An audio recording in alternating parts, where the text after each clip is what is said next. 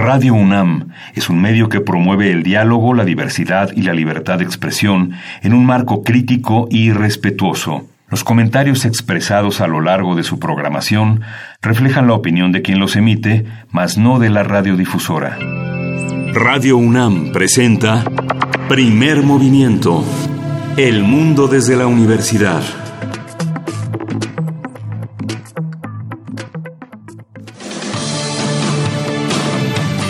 Primer Movimiento se une a la huelga internacional de mujeres convocada por la Global Women's Strike, organismo internacional que trabaja por el reconocimiento y la remuneración de todo el trabajo relacionado con el cuidado, así como la reintegración del presupuesto militar a las comunidades, empezando por las mujeres, principales encargadas del cuidado y la atención a nivel mundial.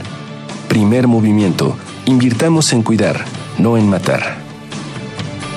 Buenos días, esto es Primer Movimiento y estamos en este viernes 8 de marzo de 2019 para conmemorar el Día Internacional de la Mujer. Vamos a tener una conmemoración muy especial, es un programa grabado, la voz eh, que conduce en este momento pues es la mía, soy Miguel Ángel Quemain y vamos a tener un programa muy interesante. Vamos a darle la bienvenida ya a los radioescuchas que nos sintonizan a través de las frecuencias de Radio Universidad de Chihuahua en el 105.3 en el 106.9 y en el 105.7. Vamos a estar con ustedes, con ellos, de 6 de la mañana a 7 de la mañana, hora de Chihuahua, y de 7 a 8 en la Ciudad de México. Este programa es grabado porque nos unimos a la huelga de mujeres. Es una huelga convocada por la Global Women's Strike y el 80% de este programa está compuesto por mujeres, por mujeres muy destacadas, hablando de mujeres y de situaciones en las que este segmento de la población tan importante eh, está con nosotros. Pues ciencia, vamos a hablar del otro otro lado de la Luna y el proyecto espacial chino, nada menos que en la voz de Julieta Fierro Gosman. Ella es investigadora titular del Instituto de Astronomía de la UNAM, profesora de la Facultad de Ciencias. Esta charla la tuvimos con ella el 10 de enero y es una de las mujeres más importantes en la ciencia mexicana. Primer movimiento. Hacemos comunidad. A principios de diciembre de 2018, la Administración Espacial Nacional China CNSA lanzó la misión Chang'e 4, que cuenta con un módulo de descenso y un vehículo de exploración para investigar el llamado lado oscuro de la superficie lunar. Se le ha denominado lado oscuro a una cara de la luna que no puede verse desde la Tierra, debido a que siempre nos muestra la misma cara porque tarda el mismo tiempo en dar la vuelta sobre sí misma que alrededor de la Tierra. Esto ahora lo vamos a explicar. No es propiamente oscura porque también es iluminada por el Sol. Sin embargo, no ha sido explorada directamente hasta ahora. Solo había sido fotografiada en órbita. El jueves 3 de enero, Cheng'e 4, nombrada así por Cheng'e, diosa china de la luna, se convirtió en la primera sonda espacial en aterrizar suavemente sobre la cara oculta de la superficie lunar.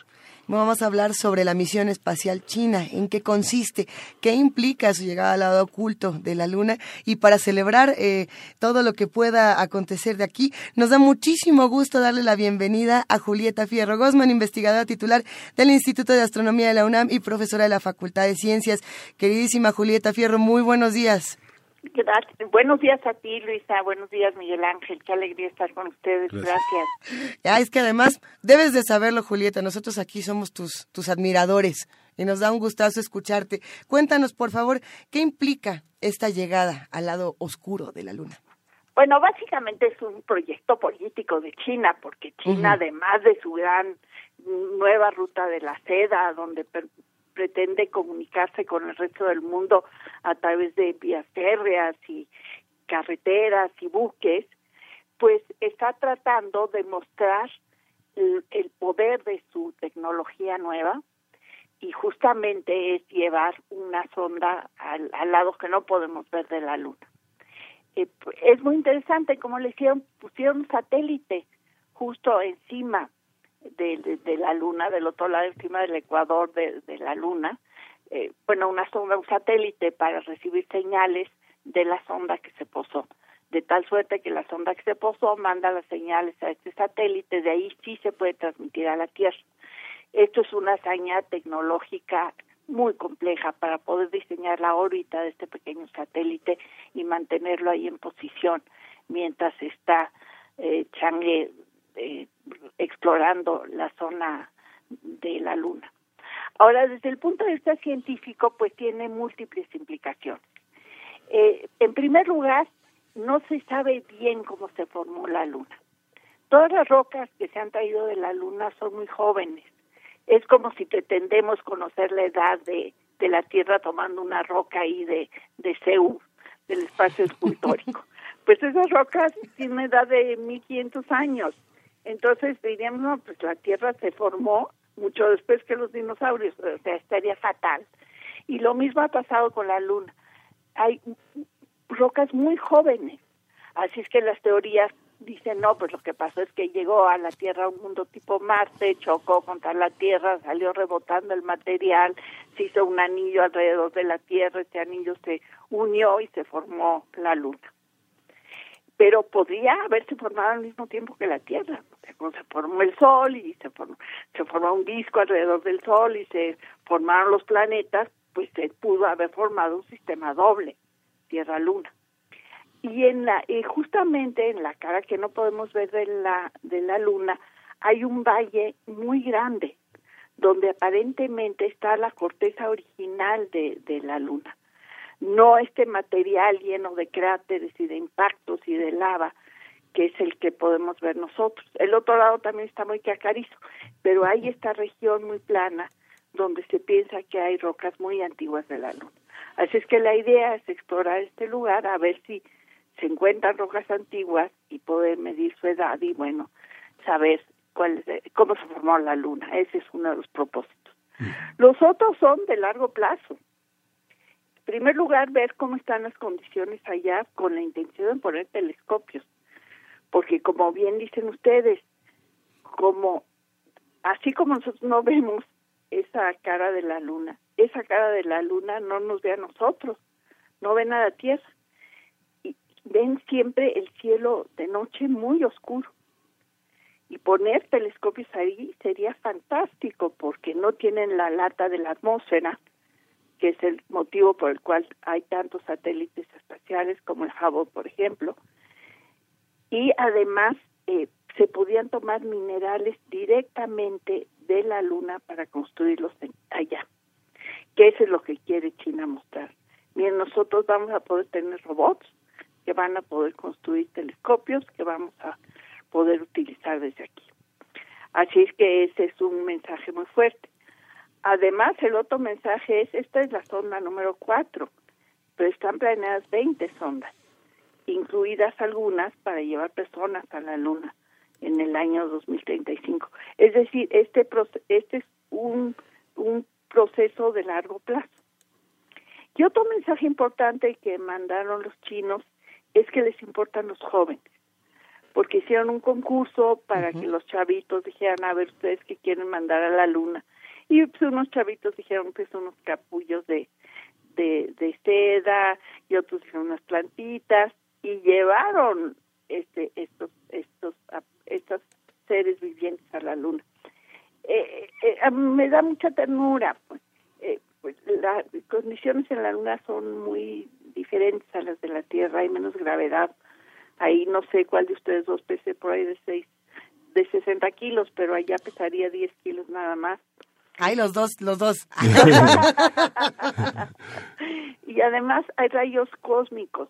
Eh, la Tierra tiene una coraza magnética por el campo magnético de la Tierra y todas estas partículas cargadas que llegan del espacio eh, no, no llegan a la superficie, sino que el, el campo magnético de la Tierra los desvía. En la luna llegan estas partículas y, y, dañan a los, a los seres vivientes. Así es que este experimento es interesante por esto. Además, eh, pues China quiere ver si hay helio 3 en la Luna. El helio es un gas inerte, pero se puede usar como combustible en los cohetes. Así que si alguna vez queremos empezar a explorar el sistema solar de nuevas maneras, lanzar cohetes desde la Luna sería mucho más barato porque se requeriría un sexto del combustible que se requiere en la Tierra y podría ser helio 3. Y esto es muchísimo. Imagínense un cohete que fuera un sexto del tamaño de los que están en la Tierra. Mucho más pequeñitos, mucho más versátiles Así es que es un proyecto muy importante de muy largo plazo, de altísima tecnología. muy robotizado, que usa inteligencia artificial, en fin. Es, es un gran llamado a nuestros países a ponerse las pilas básicamente. Este, estudiemos ingenierías, niñas, niños, estudiemos inteligencia artificial, estudiemos computo robótica, hay trabajo para nosotros. Ya los chinos están poniendo bancos en México para, para fomentar que se construyan empresas mexicanas de alta tecnología. Así es que es un gran momento para que los jóvenes universitarios que nos escuchen y los maestros también, este, pues empecemos a entrar a la modernidad y aprender las nuevas herramientas de inteligencia artificial para que pues podamos construir nuestros sueños. Justamente pensando en, en esta parte que, que mencionabas, Julieta, de la parte, digamos, política de, de, de, toda, de todo este proyecto, ¿quién apoya eh, la creación de de todo lo que se tiene que hacer alrededor de un proyecto como este. Es el gobierno chino quienes, pensando, por ejemplo, en la, a veces la falta de apoyos que se, reciben en nuestro país eh, para ciencia y tecnología. Ah, no, tienes toda la razón. Ahí hubo proyectos que empezaron a planearse desde hace décadas. Yo recuerdo haber ido a China, me invitaron a ayudarlos a mejorar los programas de estudios de matemáticas en China. Estuve trabajando con la ministra de educación en China, me llevaron a ver las escuelas. Ahí tienen un 100 millones de niños genios, imagínate, por la población tan grande. Claro que tienen muchísimos niños con muchas discapacidades para aprender matemáticas. Así es que empezaron a planear cómo desarrollar esa nación con proyectos a largo plazo. Y es algo que requiere México. Por fortuna, eh, la UNAM eh, eh, organizó a un grupo de investigadores muy importantes de todo el mundo para presentarle al gobierno actual, es decir, a CONACYT, un proyecto de desarrollo de ciencia y tecnología para México, de largo plazo, que no sea una cosa sexenal, porque no da tiempo. El primer año el gobierno pues, trata de averiguar qué onda, después cuatro años hace cosas y luego el último año es el año de cierre. Y para la ciencia cuatro años es muy poco se necesitan proyectos de largo aliento, a 30 años. Y ya existe ese proyecto, así es que, pues, eh, veremos si, si, si a la administración actual, bueno, tiene como 150 puntos a considerar, pero hay un pequeño resumen de 10 temas específicos que habría que, que, que apoyar. Y bueno, una, un, una cosa importante es esto que hacen ustedes, divulgar la ciencia que, que la juventud y los adultos y todos sepamos lo que está pasando en el mundo y que pensemos que la ciencia puede ser interesante, divertida y nos podemos dedicar a ella y, y tener mucho éxito por supuesto. Pero ¿cómo se inicia una carrera, digamos, cómo se inicia una carrera espacial en estos en estos terrenos? No sé, cuando inició la India con eh, una extrema pobreza, la, la, una, una, carrera armamentista y una carrera espacial, ¿qué, ¿qué, condiciones tiene que haber y cómo participa la comunidad científica internacional en estos en estos eh, avatares? Ah, bueno, en, en, en, en, en Occidente hay consorcios internacionales que se ponen de acuerdo y entran a competencia un montón de proyectos. Por ejemplo, ahorita la Unión Europea, ¿qué decidió? Pues estaban pensando ir a explorar una de las lunas de, de Júpiter, que tiene un mar debajo de la superficie de hielo congelada, se llama Europa. Y ahí hay géiseres que emiten materia orgánica. Así es que una opción era ir a, a, a explorar esa luna. Pero ahora se encontró agua en Marte y está más cerca y es más fácil taladrar la superficie de Marte que el hielo congelado de Europa, porque la capa de tierra en Marte es más estrecha y en, y en Europa pues está a una temperatura tan baja que es como una roca eh, durísima y además está hace mucho frío. Bueno, eh, eh, la temperatura es bajísima. Así es que hay que reconsiderar el gran proyecto para decir si mejor ese, esos, ese dinero y ese consorcio eh, explora Marte. Es decir, se hacen reuniones entre científicos de muchas naciones y se dividen el trabajo y entre todos deciden hacer un gran proyecto. En el caso de China, eh, es más centralizado el asunto. Por ejemplo, antes de hacer este proyecto hicieron una cosa extraordinaria. Mandaron un satélite con partículas enlazadas al, al espacio para después hacer transmisiones a la Tierra con estas partículas enlazadas. Eso es una cosa muy importante para cuestiones de seguridad. Eh, es, es fantástico, sí. Vamos a suponer, bueno, no es realista lo que les voy a decir, pero para que se entienda, que cada uno de ustedes tiene dos partículas enlazadas. Y una la deja en su casa, en su computadora, con sus eh, secretos más importantes, desde el noviecito hasta la chava o este enchorno o lo que sea.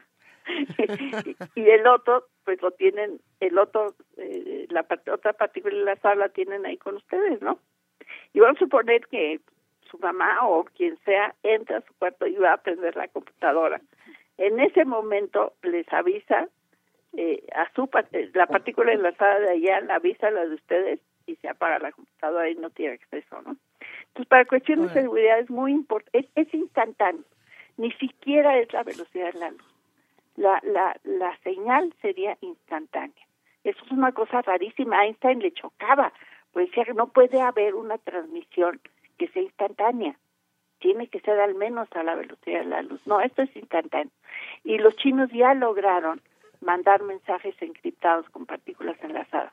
Es decir, su, su proyecto espacial ha incluido muchísimos pasos de muchos estilos, desarrollar computadoras, cohetes nuevos, maneras nuevas de transmitir imágenes, desarrollar matemáticas. Es decir, hay una inversión de largo plazo, fortalecer la educación desde el preescolar, eh, apoyar a los chavos talento, apoyar a los chavos que tienen más dificultades para aprender. En fin, tienen un plan de desarrollo y es ideal hacer eso yo creo que México puede hacer muchas cosas. Por supuesto. Sí, hay muchísimo que aprender de, de todos estos proyectos eh, tan completos que pueden desarrollarse en, en otras latitudes. Que, que, por cierto, llegó esta pregunta interesante de cómo se compara, digamos, el, eh, este proyecto chino eh, con, con otros que ha sacado Estados Unidos, hablando de las, de las famosas carreras. Ahora sí que, ¿quién va ganando? Pues, pues no sabemos no sabemos. Ya no sabemos quién va ganando. No, no además ahorita China mandó a hacer eh, este, esta nave que fue Chang'e, eh, lleva un cochecito que va a explorar la superficie cercana al lugar donde se posó la sonda. Están ahora fabricando millones de cochecitos de estos y la idea es llenar el mercado para que el planeta entero sepa que hay este módulo en la Luna y que es de origen chino. Es decir, detrás de este proyecto hay una propaganda mundial increíble. Y yo creo que eh, México ojalá con, eh, pueda consolidar su política internacional. Yo sé que con Estados Unidos es difícil, pero sí lo puede lograr con Canadá y sí lo puede lograr con Latinoamérica, de tal manera que todos juntos nos subamos a grandes proyectos científicos que pueden beneficiarnos al conjunto. Es decir, no pensar que oprimiendo al otro vamos a salir nosotros eh, a, lucir mejor, sino colaborando con los demás es como vamos a tener éxito. Hay, otra otra pregunta de los que hacen comunidad con nosotros que es interesante, Julieta, y es pensar para para los de a pie, para los que estamos de este lado, digamos, observando eh, con mucho entusiasmo todo lo que ocurre con el lado oculto de la luna. Estos, eh, estas cosas que, que, digamos, nos van a servir en el futuro, ¿cómo le van a funcionar? ¿Cómo nos van a funcionar a los que a lo mejor no estamos metidos eh, en las labores científicas, en las tareas científicas? Ah, muchísimo la, la manera de comunicarnos va a mejorar exponencialmente. Es decir, vamos a podernos comunicar de manera más rápida, más fácil y con mayor seguridad. Eh, vamos a tener más instrumentos de inteligencia artificial, la inteligencia de las cosas.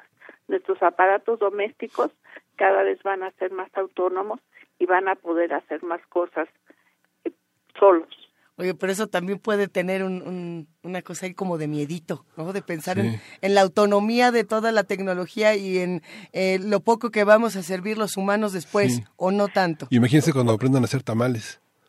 Ay, imagina. Eh, bueno, es que cualquier constructo humano tiene esta dualidad. la palabra, la palabra es gratis. Todos las podemos usar, ustedes la usan todo el tiempo. Y la pueden hacer, usar para construir o para destruir. Ahí está. Y de la, la ciencia no, el objetivo de la ciencia no, no es, no tiene en mente el, el mal, así de una cosa horrible, pero algunas veces se utiliza eh, de manera inadecuada, lo que sea. Eh, y, y, por eso es tan importante que nos sumemos a un proyecto ético de nación. Es decir, que decida cada uno de nosotros qué es lo que vale la pena hacer. Eh, cuando cuando se inventaron las máquinas de coser, eh, sí. hubo unas huelgas espantosas de costureras porque pensaron que se iban a quedar sin trabajo. Y pues las máquinas de coser lo que mostraron es que más gente podía tener mejor ropa. Así es que si tenemos más productos, lo que necesitamos hacer es avanzar en cosas como lo que decía antes de inteligencia artificial. Es decir, en lugar de decir, no, no nos va a pasar nada, va a seguir habiendo trabajo de obreros. Eh, no, saber que eso va a cambiar, va a haber robots y va a haber máquinas inteligentes. Así es que necesitamos tener educación de otra manera y tenemos que preparar a los jóvenes para que aprendan a trabajar en equipo, en grupos multidisciplinarios y que se suban a la modernidad. Por supuesto. Sí, eh, hay una serie de hallazgos fundamentales en, los últimos años que justamente nos ayudan para, para pensar y repensar el futuro y esta inteligencia artificial y esta manera de comunicarnos, que van desde eh, el hallazgo del planeta 9, a las ondas gravitacionales, eh, esta llegada al lado oculto de la luna, Julieta. Pero cuéntanos desde tu punto de vista, además porque nos encanta escucharte, eh, ¿cuáles son, digamos, estos hallazgos fundamentales para los últimos años que, digamos, esto que se descubrió eh, eh, en el espacio o esta llegada o esta creación de esta sonda, etcétera, eh, realmente cambió el curso de las investigaciones, el curso de la historia científica? bueno, esta, esta, esta cuestión en particular yo creo que no, yo creo que más bien fue una cuestión propagandística de Chile. Ok. Sí, sí, sí, yo, es como cuando fueron las personas a la luna, fueron militares, y una vez que ya habían hecho su punto los norteamericanos de que llegamos a la luna, se cancelaron el resto de las misiones que sí iban a ser científicas. Solo fue un investigador, un geólogo a la luna, el resto de las personas eran militares. Y, estaban un poco frustrados los científicos en la Tierra porque no sabían. Entonces traían unas piedras bastante, bueno, rocas bastante aburridonas, ¿no? Porque no podían ver la diferencia entre una y otra. No, pues es la verdad. Eh, eh, así es que eh, esto más bien es una, una cuestión propagandística. Pero mira, cualquier eh, gran proyecto tan complejo como este arroja tecnología. Y, y, lo interesante de esto es que esa tecnología lentamente pues va siendo útil para las personas. Tú hablabas de las ondas gravitacionales. Sí. Antes de que se detectaran ahora modernamente, se pusieron varios satélites en órbita para ver si llegaba la onda gravitacional y los satélites oscilaban porque pasa la onda y es como si echas un charco en una piedra un charco de agua no las ondas se mueven pues igual el espacio se mueve y los satélites deberían haberse cambiado de posición. Para eso se inventaron los posicionadores globales. Nunca funcionó el experimento eh, no eran suficientemente precisos pero se desarrollaron y ahora tenemos pues los taxistas que tienen Waze y nos pueden llevar a cualquier lugar, ¿no? Exactamente. Y, y, y, nadie se imaginó que una cosa inútil, como ver si Einstein tenía razón o no para ver las ondas gravitacionales, nos iba a beneficiar de esta manera increíble. Y, y, y todas las ciencias básicas tienen esa peculiaridad. O sea, ¿por qué ahora quieren Hidalgo por un sincrotrón ahí en Hidalgo, ¿no? Uno diría, bueno, un estado tan pobre, ¿para qué quieren un sincrotrón? Además suena rarísimo, ¿no? y están debatiendo ahorita en su congreso a ver si sincrotrón sí, sincrotrón no. Y uno dice, ¿y eso qué, con qué se come, no? Bueno, es un aparato que produce luz de rayos X muy intensa, básicamente. Y, y, es como un anillo donde están electrones dando vueltas y producen esa luz. Y alrededor se pueden poner como 40 laboratorios. Y con esa luz es como tener un microscopio fantástico. Puedes eh, tener una molécula que tú crees que sirve para curar el cáncer de hígado y entonces sabes que tiene una pequeña falla. Entonces, con ese, esa luz que produce sincrotón, puedes ver la molécula en tres dimensiones, manipularla, agregarle átomos, ver si, si funciona y construir moléculas mucho más rápido para curar enfermedades difíciles de atender. Por supuesto. Eh, ah, y, y así todo. Entonces, si, si México le apostara a este sincrotrón, que suena así exótico, eh, avanzaríamos muchísimo. El chiste es tener decisión política. Justo. Hay que hay que darle una vuelta. Y en nuestro país, bueno, tenemos esta discusión constantemente, eh, Julieta, que por cierto, otro de, de, de estos, digamos, de esta parte astronómica que llama mucho la atención, sobre todo a los que estamos como descubriendo y acercándonos de, de primer arrojo a, lo que se realiza en nuestro país, es la parte de la fotografía. Eh, ¿Cómo? Y te lo preguntamos porque esa es otra de las que siempre salen cuando estamos hablando de, de hallazgos astronómicos y, de carreras científicas, etcétera. ¿Qué, ¿Qué hace un astrofotógrafo? Ah, pues hay, hay muchos grupos de aficionados a la astronomía que hacen astrofotografía, es decir, uh -huh. les gusta salir al campo con sus telescopios y sacar fotos. Y muchas son espectaculares y han ganado un montón de premios, incluso el Instituto de Astronomía en su calendario varias veces utiliza puras fotografías tomadas por estos chicos aficionados. Y si a alguien le interesa, puede meterse a internet y hay un montón de, de grupos de aficionados a la astronomía la UNAM tiene varios, uno en la Facultad de Ciencias, otro en la Facultad de Ingeniería, en varias CENEPs y FESES. Hay grupos de aficionados a la astronomía y, lo in interesante de unirte a un grupo es que ahí, si, si quieres comprarte un telescopio, te lo compras, pero si no, ahí te lo construyes. Y estos chavos saben salir al campo, saben dónde es seguro y cómo tomar fotos y cómo procesarlas y es una actividad muy agradable eh, dedicarte a ser astrónomo aficionado, sobre todo si no te da mucho frío ni, ni sueño en la noche. Pero es una gran actividad. Ahora, si te da miedo hacerlo cada año, por ahí de finales de noviembre, principios de, de enero, hay una gran fiesta que se llama la Fiesta de las Estrellas. Y ahí van los chicos aficionados y, y, puedes entrar en contacto con ellos, platicar con ellos. Si tienes el telescopio que te regaló tu abuelita arrumbado en el closet, lo sacas, ellos te ayudan a armarlo, a usarlo, te invitan, en fin. Y, y sí, los, la, los grupos de astronomía de aficionados pues son una gran manera de pasársela bien.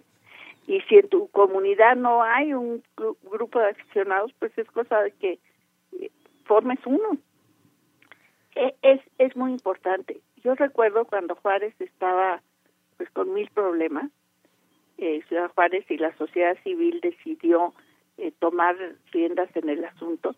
Me invitaron a Juárez a un a las dunas, que es así un lugar así divino en el desierto, a dar una conferencia que fuera la conferencia más larga para el, el, el récord Guinness, con mayor número de personas viendo por un telescopio al mismo tiempo y fuimos ahí a las dunas, una cosa increíble caminar entre las dunas y yo me lancé hablando ahí pusieron un como teatrito y fueron las familias con sus telescopios, los niñitos, las abuelitas, los picnics nocturnos a ver el cielo y a tomar fotos y a escuchar una conferencia y sí lograron romper el récord, pero lo más importante es que la sociedad civil tomó en sus manos la situación y dijo, sí. vamos a hacer esto, va a estar seguro, no nos va a pasar nada, tenemos que reconquistar nuestro territorio. Fue una cosa extraordinaria.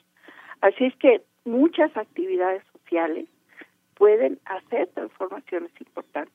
Creo que esta fue una de muchas cosas que hicieron los habitantes de Juárez. Julieta, antes de, despedirnos y, brevemente, qué gusto nos da, nos da charlar contigo. Hay un par de preguntas más en redes, las decimos volando. Una dice, eh, están sorprendidos y admirados por lo que están haciendo los chinos, pero si eso lo hizo Estados Unidos hace 50 años. Eh, y, hasta lo relaciona con Pink Floyd. lo, manda Miguel Ángel que miran como en 20 tweets diferentes de, que esto no es novedad.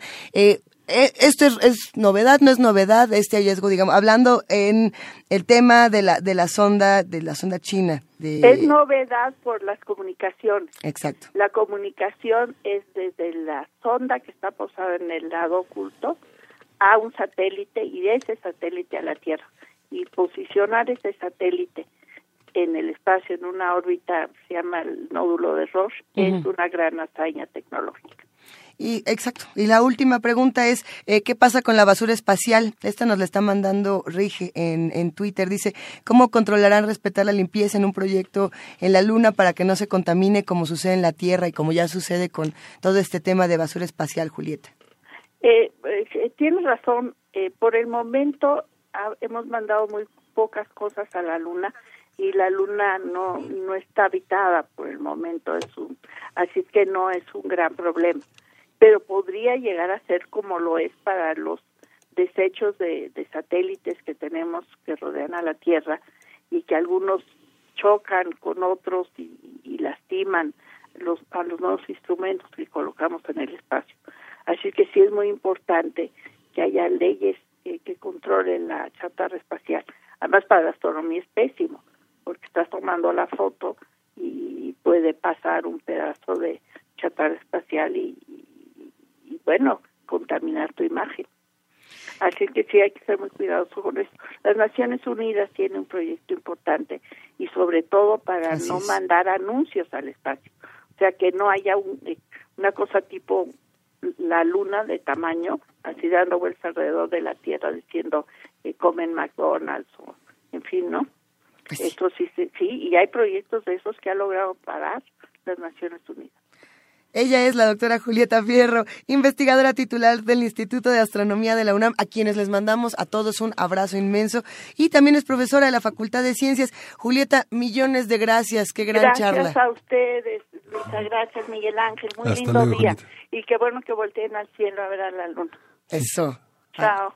Hasta pronto. Primer Movimiento se une a la huelga internacional de mujeres convocada por la Global Women's Strike, organismo internacional que trabaja por el reconocimiento y la remuneración de todo el trabajo relacionado con el cuidado, así como la reintegración del presupuesto militar a las comunidades, empezando por las mujeres, principales encargadas del cuidado y la atención a nivel mundial. Primer Movimiento. Invirtamos en cuidar, no en matar. Regresamos aquí a Primer Movimiento. En este momento vamos a escuchar una conversación que sostuvimos a principios de este año, el 8 de enero, con la doctora Alejandra Castañeda. Ella coordina el Observatorio de Legislación y Política Migratoria del COLEF. Es un proyecto que se titula Migrantes y es un repaso sobre la política migratoria eh, mexicana, eh, la relación que tenemos con Estados Unidos, la presencia de la multiplicidad de caravanas y de migrantes que vienen de Centroamérica. Basta decir que en 1970 residían en Estados Unidos cerca de 436 mil mujeres nacidas en México y que muchos años después, más de 40 años después, alcanzó a casi 7 millones de personas, lo cual representaba poco más del 47% de la población mexicana residente en el territorio estadounidense. La presencia del Colegio de la Frontera Norte en este terreno ha sido muy importante y la presencia de investigadoras que han puesto justamente el acento en la política de género, en estudios con una perspectiva de género cultural, donde la mujer cobra una visibilidad muy importante. Alejandra Castañeda es una de estas mujeres investigadoras que ha puntualizado la necesidad de visualizar lo femenino en este tránsito de, eh, a través de las fronteras. Ella coordina el Observatorio de Legislación y Política Migratoria. Vamos a escuchar esta conversación. Primer movimiento. Hacemos comunidad. El presidente Andrés Manuel López Obrador aseguró que la política migratoria de su gobierno estará pegada a la defensa y protección a los derechos humanos, además de que garantizará el derecho de asilo. En diciembre pasado, el mandatario se comprometió a ofrecer un trato justo a todos los migrantes. Ayer, Olga Sánchez Cordero, secretaria de Gobernación, dijo que por instrucciones del presidente, el gobierno de México aplicará una política basada en una visión humanitaria para regular el ingreso de los migrantes a nuestro país, con el fin de que sea ordenada y legal. Durante su participación en la reunión de embajadores y cónsules, la funcionaria dijo que de acuerdo con cifras del Instituto Nacional de Migración, cerca de 80% de los migrantes centroamericanos que ingresan a México tiene como objetivo llegar a la frontera norte. Por su parte, desde que anunció su candidatura a la presidencia de Estados Unidos y desde que asumió el puesto hace dos años, Donald Trump ha utilizado el tema migratorio para presionar a México y al Partido Demócrata, que controla la Cámara Baja y se ha negado a autorizar 5 mil millones de dólares para la construcción del muro entre ambas naciones. Esto ha provocado un cierre administrativo de su gobierno. Y bueno, a partir de lo ocurrido en las fronteras norte y sur en los últimos días, vamos a hablar sobre la posición de los migrantes en nuestro país y en Estados Unidos, qué esperar, cómo entender el problema migratorio y cómo situarlo en el contexto de todo continente. Eh, para ello nos acompaña la doctora Alejandra Castañeda, coordinadora del Observatorio de Legislación y Política Migratoria del COLEF. ¿Cómo estás, Alejandra? Buenos días. Buenos días. Muchas gracias por acompañarnos esta mañana. Te agradecemos muchísimo que nos brindes eh, este tiempo para poder hablar de un tema tan importante. Cuéntanos qué ha ocurrido con este problema migrante en los últimos días. Bueno, más bien es este es un tema constante, ¿no? Así es. Eh, eh, tenemos que ahorita el tema es la tensión con Estados Unidos, creada a partir del discurso de y las acciones del gobierno de Estados Unidos y la situación que se creó con el tema de la caravana migrante, ¿no? Eh, ese es el, digamos, el punto álgido ahorita, ¿no? Aunque la parte de la caravana como que se difuminó un poco, eh, el, en el discurso de eh, del gobierno de Estados Unidos pareciera que todavía fuera un tema de urgencia, ¿no? Hay una, hay una, digamos, entran en acción varias instituciones, el Instituto Nacional de Migración, eh, este, que, que, ahora tiene un titular que va a estar en Tijuana, este, Guillén, que fue director de dos periodos de la, en el Colegio de la Frontera Norte, que bueno, fue, ha sido cuestionado en distintos aspectos, pero bueno, lleva 30 años trabajando en esto. Y la parte de la Comar, que parece que hay toda la intención de activarla, que después del sismo quedó paralizada y esto suspendió muchas de las autorizaciones de migración que estaban en, en, en, este, en, tránsito, cerca de 30 mil solicitudes hay este, en puerta, pero bueno, se, entregan a cuentagotas. ¿Tú cómo, cómo ves todo este, todo este proceso? ¿Cómo entenderlo? ¿Hacia, ¿Hacia dónde vamos? Digamos, todo lo que se expuso el 14 de diciembre a López Obrador y que dio como consecuencia la exposición de ese tema migratorio que tú has tratado desde hace ya varios años también. Este, ¿Cómo lo ves? ¿Cómo, cómo está enfrentando el gobierno la política? Yo pienso que inicia eh, con la postura correcta.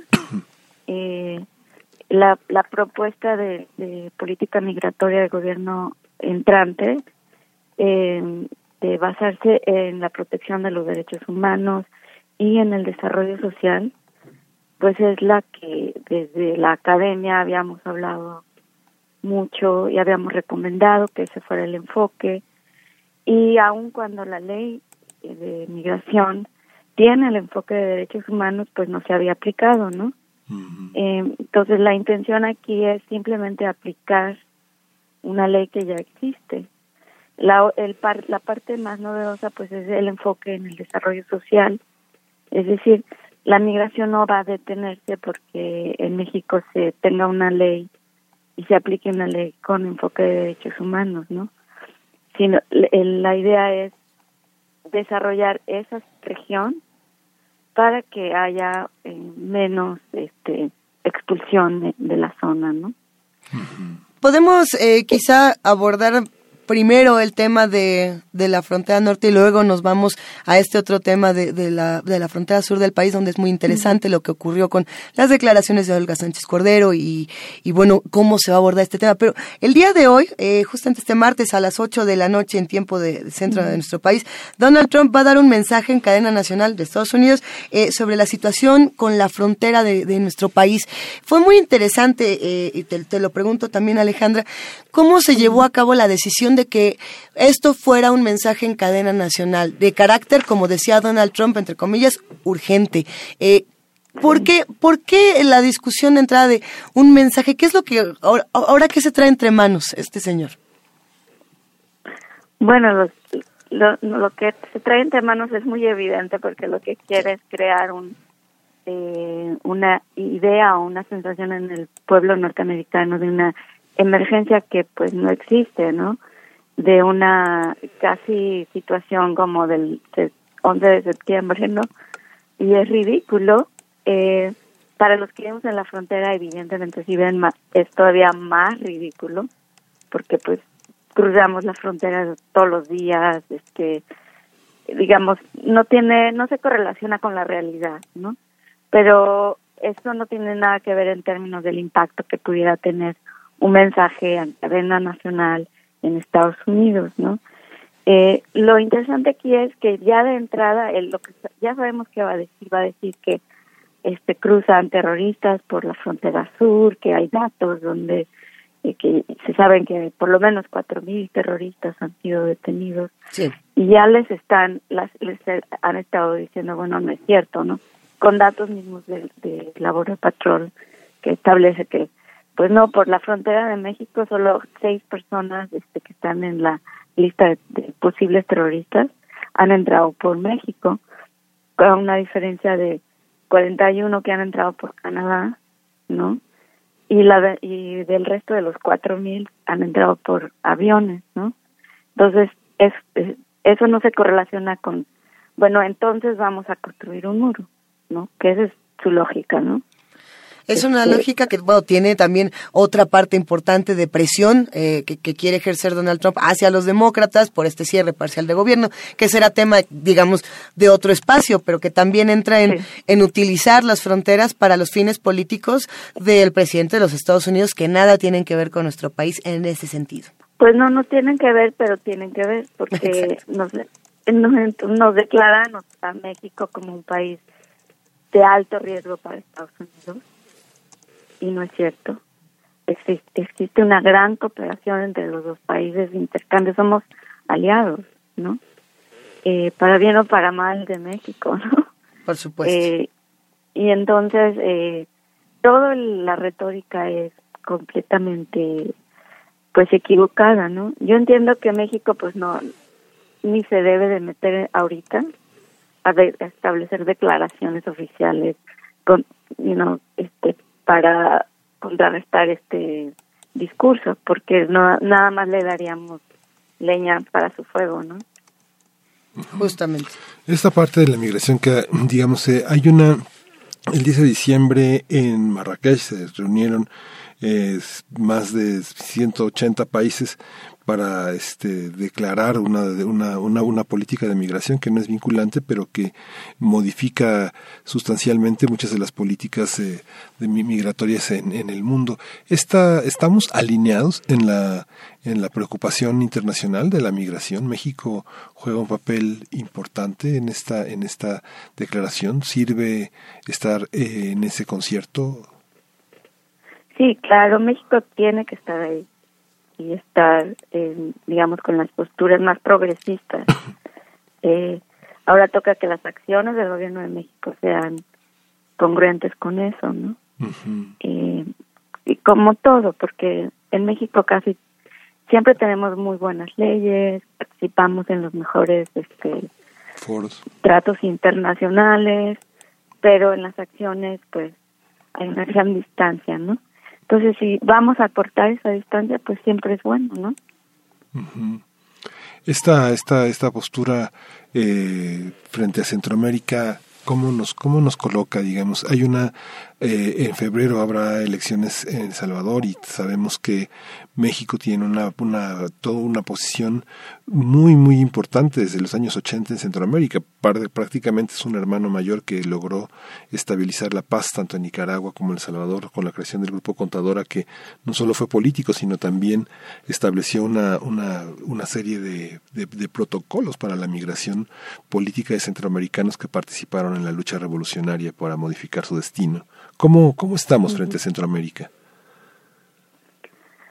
Bueno, pues con el nuevo gobierno eh, no sabría, pero yo supongo que tendremos que estar en, en, una postura de respeto a lo que sucede en cada uno de estos países, ¿no? Ah, y, y, en relación a la política migratoria, esta noción de, de, de, establecer un programa de desarrollo social en la región, pues ya implica que la necesidad de establecer acuerdos de cooperación con estos países, porque se tiene que invertir en estos países, ¿no? O sea, no es solo en México que se invertiría, ¿no? Sí, a ver, eh, Sego prevé justamente en este tema de, la nueva caravana migrante eh, que se quiere dar un portazo, ¿no? Era lo que era la nota de ayer, que, que, que, si va a haber portazo en la frontera, que si no, que si cómo se va a llevar a cabo, que tiene que haber una manera ordenada de hacer todo este tema. Y Olga Sánchez Cordero, eh, titular de la Secretaría de Gobernación, anunció justamente eh, pues esta esta postura de vamos a hacer todo de manera ordenada, no vamos a aceptar este tipo de, de, portazos, pero sí aceptamos a todos los que quieran entrar de una manera pacífica, a todos los que quieran acercarse a nuestro país en orden. ¿Cómo, cómo, cómo podemos leer esto? ¿Qué, ¿Qué pasa a partir de ahí, Alejandra? Pues digamos que también eso lo estableció el gobierno anterior. Es decir, no es que no se deja, no se estaba dejando entrar a los migrantes en la anterior caravana, eh, solo tenían que hacer fila y lo estaban procesando, ¿no? Eh, pero dieron el portazo y esas escenas muy dramáticas que vimos, ¿no? eh, ahí lo que lo que se necesita pues es pues, que se haya más personal que procese con mayor rapidez la entrada de las personas, ¿no? Porque los requisitos son en ese caso son mínimos. Bueno, depende de lo que les pidan, ¿no? Pero eh, yo pienso que les estarían pidiendo mínimos. O sea, lo único que se requiere es registrar quién está entrando al país. Punto. ¿No? eh, y se le da un, como una especie de visa cortita, ¿no? De, este, de algunos días. Y ya. Eh, eh, eso es correcto. Yo pienso que así siempre debió de haber sido. Y eso es el, el reclamo que siempre se había hecho, ¿no? Digamos. Ahora es la, la actitud de quienes vienen es, esa es la que tal vez varía, ¿no? Esa es la que puede variar. Desde tu punto de vista, eh, de la administración anterior a la actual, ¿no ha habido un cambio en el trato a los migrantes ni a la postura que se tiene frente a ellos? Bueno, la postura sí es diferente porque en, en la administración anterior continuaban con los retenes migratorios, eh, digamos, lo que había era retenes en el interior. Digamos, la frontera de México era es una se conoce como la política frontera vertical. Sí. Entonces, conforme iban entrando al, al territorio, ya se les iba deteniendo adentro del territorio, ¿no? Eh, no tanto ahí en la frontera, ¿no? Entonces, este, ah, lo que anunció Tonatiuh Guillén era eliminar los retenes, por un lado, y ese era así un gran cambio, porque también está el problema de el personal del Instituto Nacional de Migración y los problemas con ese personal, ¿no? Este, en, en términos de las violaciones a los derechos humanos. El trabajo que publicaste, este, Alejandra, eh, publicaste todo un, toda una valoración sobre un reporte que fue el programa de la frontera sur o la política de persecución de migrantes en México. En estas valoraciones, eh, este, ¿Cómo eh, hay, hay, hay manera de estudiar, digamos, la percepción que ahora tuvimos tan clara en redes sociales de, de, estigmatizar a estos grupos que llegaron, que se fueran, que este, contaminaban, que solo dejaban basura? ¿Hay, ¿Hay algún aspecto metodológico que nos permita entender, tener un criterio general de clasificación, de entendimiento? ¿Por qué hay esa, por qué hay ese rechazo? ¿Cómo se construyó ese rechazo cuando en México, desde, no sé, desde los años 30, desde la, desde el gobierno de Lázaro Cárdenas, donaba llaves, gallinas, este, para, para abrazar a la gente que llegaba a México, desde españoles, judíos, este, todo, todo el mundo que llegó aquí. ¿Cómo hemos llegado a este punto?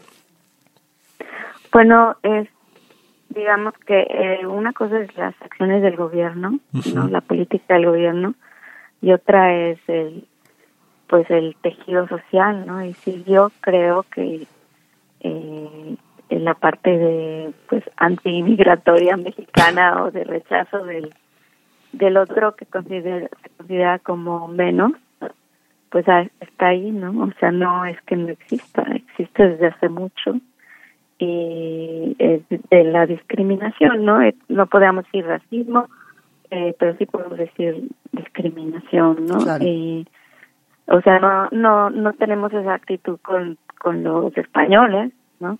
Pero sí con los eh, guatemaltecos, ¿no? Este, y eso es, pues, clasismo o lo que, no sé cómo le quisieras llamar, ¿no? Este, de, ahora sí que depende de la, de la población, es la actitud. Y es un poco esta, también sale en redes sociales el, el tom que llevamos dentro, ¿no? Es decir, todos tenemos eso y algunos sabemos pues mediarlo, controlarlo y, y acabarlo, ¿no? Y otros lo dejan salir, ¿no? Este, Alejandra, ¿puedes explicarnos una, una de las cosas que has señalado en, en tu trabajo? Es eh, que la política migratoria desde 2012, eh, la migración de menores de Centroamérica que no vienen acompañados, eh, tuvo su punto crítico en 2014 y después, después bajó. ¿Cómo, ¿Cómo ha sido su percepción de esta parte, digamos, los niños no acompañados? ¿Cómo se atreven, digamos, a, a, a mandar a tantas, a tantos menores a un país que no tiene la hostilidad aparentemente de Estados Unidos. ¿Existe hostilidad de parte de la frontera mexicana en este, en este rubro humanitario? ¿Ha existido, digamos, pensando desde 2012, mm. no? Este, mira, lo que, digamos, toda esta eh, tendencia de, del el tema de los menores no acompañados, en México ya se, a partir de entonces también se empezó a promover o a buscar una política específica para ese grupo y se han sacado leyes, de nuevo el tema de leyes muy progresistas, pero que se aplican a medias, ¿no? eh, donde sí se busca la protección de este grupo, ¿no?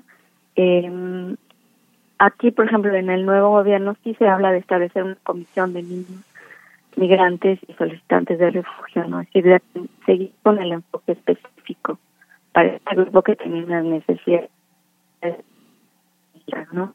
También porque son muy vulnerables a la a la trata humana, ¿no? eh, y el otro es, es de la crisis de 2014, el mismo gobierno de Estados Unidos estableció un programa en Centroamérica para que desde allí se tramitara, el, eh, digamos, la visa, si quieres, de estos menores para que pudieran ser trasladados a Estados Unidos. Ese programa entró el gobierno de Trump y lo cancelaron. Entonces volvió a, a resurgir el, el número de, de migrantes no de menores no acompañados. Se em, empezó a subir como eh, digamos ya había bajado, pero volvió a subir en 2017, 2018, ¿no? Claro, una una recomendación. Y esa es la razón. Perdón, continúa. No, la razón es esa, es porque se cancela este programa que había estaba funcionando porque había mantenido esos números abajo, ¿no? El otro número que sube en gran cantidad y eso es lo que refleja una crisis en la zona muy fuerte es el de unidades familiares, es decir, de padres que en general son madres con los niños y el número, el incremento es impresionante, ¿no?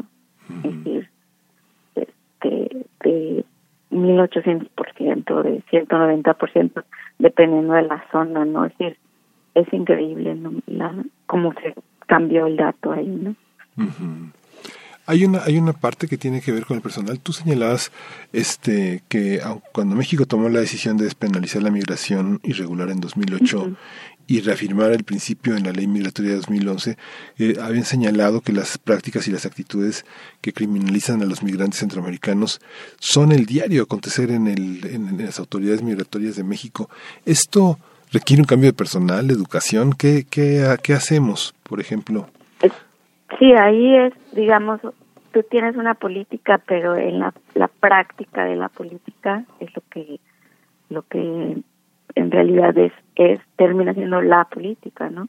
Entonces, eh, si tienes agentes migratorios que en el trato con las personas no son, este, pues no son objetivos, no son racionales y son y discriminan y además tratan a estas personas como criminales, pues puede haber un artículo en el constitucional que se aprobó en 2008 que descriminaliza, pero el trato es como de criminales, pues, pues hay una no, hay una contradicción ahí, ¿no?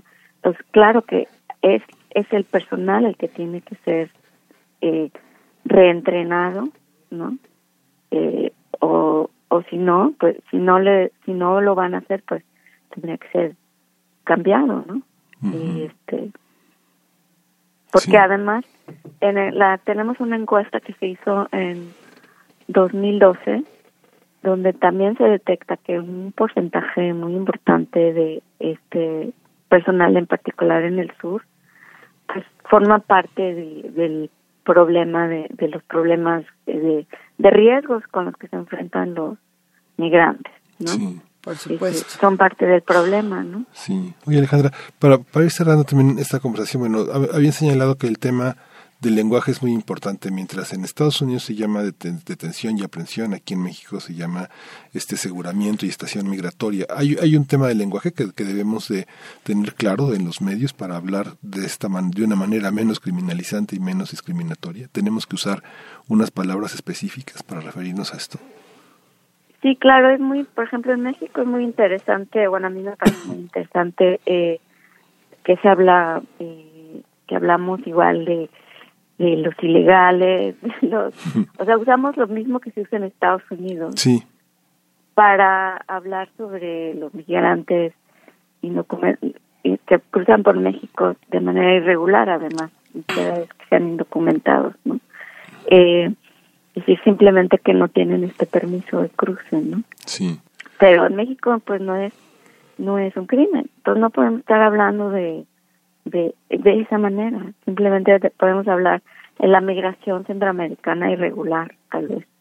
Mm. Muchas cosas que tenemos que tener, eh, eh, pues vamos a tener que fijar nuestra atención. Por lo pronto, el día de hoy a las 8 de la noche, estar atentos a lo que ocurre con este mensaje de carácter entre enormes comillas radiofónicas urgente que quiere dar el presidente de Estados Unidos, Donald Trump, eh, alrededor de el tema con la frontera con nuestro país. y bueno, por el otro lado, va a ir qué va a pasar con la frontera sur, qué va a pasar con esta nueva caravana migrante, cómo va a ser el orden, qué va a pasar con las distintas declaraciones en los últimos días. Y no nos queda más que agradecerte profundamente, doctora Alejandra Castañeda, coordinadora del Observatorio de Legislación y Política Migratoria del COLEF. Eh, te abrazamos y le mandamos un gran abrazo a todos los amigos del COLEF. Primer Movimiento se une a la huelga internacional de mujeres convocada por la Global Women's Strike, organismo internacional que trabaja por el reconocimiento y la remuneración de todo el trabajo relacionado con el cuidado, así como la reintegración del presupuesto militar a las comunidades, empezando por las mujeres, principales encargadas del cuidado y la atención a nivel mundial. Primer Movimiento. Invirtamos en cuidar, no en matar. Ya estamos en la segunda hora de primer movimiento. Estamos al filo de las 8 de la mañana, pasaditos unos minutos de las 8 de la mañana. Le recordamos que este trabajo, este programa es grabado porque nos unimos a la huelga de mujeres convocada por la Global Women Strike. Hoy es el Día Internacional de la Mujer y tratamos de darle visibilidad en primer movimiento a las mujeres, a las mujeres que están más allá de nuestras fronteras, no solo en México. El 80% de este programa está compuesto por mujeres, mujeres muy destacadas como ya escucharon a la doctora Julieta Fierro Gosman hablando del otro lado de la Luna y el proyecto espacial chino. También escuchamos a Alejandra Castañeda, coordinadora del Observatorio de Legislación y Política Migratoria del COLEF, hablando de esta dramática situación en la que las mujeres son protagónicas del otro lado de, de, México, del otro lado de nuestra frontera. En esta segunda hora vamos a tener la presencia de Ana Lilia Pérez Mendoza, y es una de las periodistas más destacadas eh, de México, una periodista perseguida, eh, una periodista que ha enfrentado desde hace muchos años una serie de investigaciones sobre el tema de Pemex y la corrupción en ese territorio, que es el, la punta de lanza con la cual el gobierno de López Obrador ha abierto el tema contra la corrupción. Y el tema del día es Puebla, el Huachicol y Pemex. Ana Lilia Pérez Mendoza es periodista, escritora sobre temas de corrupción en México. Como le he dicho, eh, la dificultad de ser mujer y periodista está a todas luces evidente. Seguimos, sigue impune el asesinato de Miroslava Bridge, una de las periodistas más importantes del norte, una mujer comprometida también con la corrupción. Y ahora vamos a escuchar la voz de Ana Lilia Pérez Mendoza en una conversación que tuvimos el 8 de enero. Vamos a tener también el, eh, dentro del programa, dentro del catálogo de Voz Viva, a Mayra Santos Esta gran escritora que ha, publicado, es una escritora nacida en 1966, es una protagonista de la literatura latinoamericana y bueno, forma parte del conjunto de voces de, Puerto Rico en un conjunto de, de, experiencias latinoamericanas en torno a la mujer, a la, a la, a la, a la persecución homosexual, al uso de, a la libertad para elegir la, propia sexualidad. Y bueno, vamos a tener un cuento de ella, una pequeña, un pequeño texto que se llama La venganza de las sirenas. Y bueno, quédese con nosotros, vamos a escuchar esta conversación que tuvimos el 8 de enero con Ana Lilia Pérez. Primer movimiento Hacemos comunidad. Nota Nacional. Puebla es una de las entidades eh, mexicanas que registra el robo de combustibles conocido como huachicol. Tan solo en los últimos 15 días la Policía Federal aseguró 27.620 litros de huachicol en Puebla, que la ubica en cuarto lugar en el país detrás de Jalisco, Tamaulipas y el Estado de México. Hace algunos días el presidente Andrés Manuel López Obrador implementó un plan contra el robo de combustible. El mandatario dijo que solo el 20% de las pérdidas que reporta Pemex se dan en los ductos y que el 80% restante se realiza al interior de Pemex, por lo que ordenó al ejército tomar el control de ocho instalaciones de la empresa. Estas medidas han provocado escasez del combustible en al menos seis estados y bueno, una serie de conflictos eh, y, y de peleas importantes. Sí, y bueno, vamos a hacer un análisis de lo que sucedió en Puebla en los últimos días y cómo se vincula con las decisiones de Andrés Manuel López Obrador en torno a Pemex, la industria petrolera y el problema del huachicol. Y está con nosotros Ana Lilia Pérez Mendoza. Ella es periodista y escritora, ha publicado numerosos reportajes sobre temas de corrupción, lavado de dinero, migración y el sector energético. Es autora de los libros Camisas Azules, Manos Negras, El saqueo de Pemex desde los Pinos, El cartel negro cómo el crimen organizado se ha apoderado de Pemex y Pemex RIP, vida y asesinato de la principal empresa mexicana. Es una de nuestras periodistas más valiosas y es una mujer que trabaja en el largo aliento, en el largo plazo y que bueno, a, a este ayer justamente comentábamos que el presidente felicitaba esa labor tan enjundiosa, tan dedicada, tan disciplinada para llegar a lo que has llegado, Ana Lilia. Buenos días. ¿Qué tal? Buen día. Muchas gracias por, por su invitación. Eh, saludos y aprovecho para desearles a todos un buen año. Un buen año, Ana Lilia, te agradecemos muchísimo acompañarnos y, bueno, eh, iniciamos con noticias interesantes, complicadas, que sin duda han causado una polémica y una polarización en el país que hay que seguir hablando. ¿Cómo podríamos abordar lo que está sucediendo en Puebla? Bueno, eh, lo que ocurre en Puebla es un botón de muestra quizá más álgido de una situación eh, que en realidad ocurre en todo el país y que yo definiría como un tema de seguridad nacional eh, en todos los sentidos. Eh, yo he visto las manifestaciones de la gente frente al desabasto de, de gasolina, sin duda es algo que complica mucho eh, en, en, las distintas entidades, pero eso es un botón también de muestra de una situación que, ha, que se vino permitiendo durante muchos años, eh, que es el robo de combustible y que, bueno, en Puebla tiene una de las entidades principales. Eh, para que se tenga una idea, eh, primero yo plantearía que el robo de combustible eh, no se limita únicamente a lo que ha sido como más mediático, que es la toma clandestina, donde va incluso la comunidad a recoger el, el hidrocarburo que después, el, o el refinado que después se comercializa en puestos a pie de calle y que ya es para todos conocido. El robo de combustible es un sistema eh, o implica un sistema mucho más sofisticado eh, en términos de organización y cuando hablamos de, de, robo de combustible debemos tener claridad de que hablamos de crimen organizado. ¿Qué quiero decir? Cuando una persona compra un litro de, de combustible robado, está convirtiéndose en parte de ese eslabón eh, que da origen al crimen organizado en este país. El robo de combustible o la comercialización de combustible en el mercado negro es, por ejemplo, en estos momentos el principal negocio de grupos eh, de los cárteles de la droga también, pero no solo de ellos, es de ellos más un conjunto de eslabones que comienzan entre los propios trabajadores de petróleos mexicanos. Y aquí es donde nos lleva a por qué detonó tanto este, este problema y yo plantearía eh, las tres grandes modalidades de robo de combustible que hay. Eh, la más mediática es la toma clandestina, pero la toma clandestina representa únicamente eh, en porcentajes el, el 20% de lo que se sustrae en eh, hidrocarburos a petróleos mexicanos y, y, lo correcto ahora es hablar eh, genéricamente porque se le sustrae ya desde petróleo crudo hasta eh, los productos terminados y todo se comercializa en el mercado negro, eh, incluida la, parte de las petroquímicas.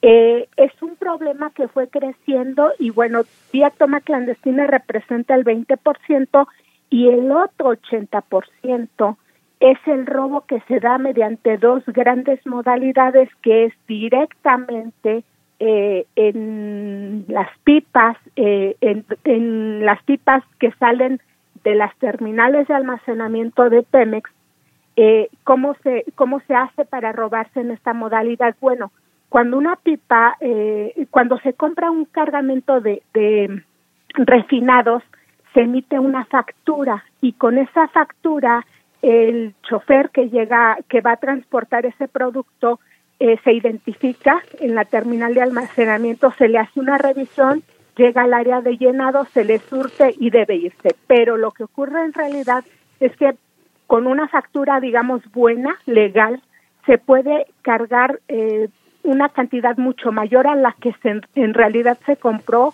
o hay doble o triple carga. Se usa también facturas eh, clonadas, es decir, con una factura eh, original se clonan otras que se usarán para cargas posteriores sí. o facturas apócrifas.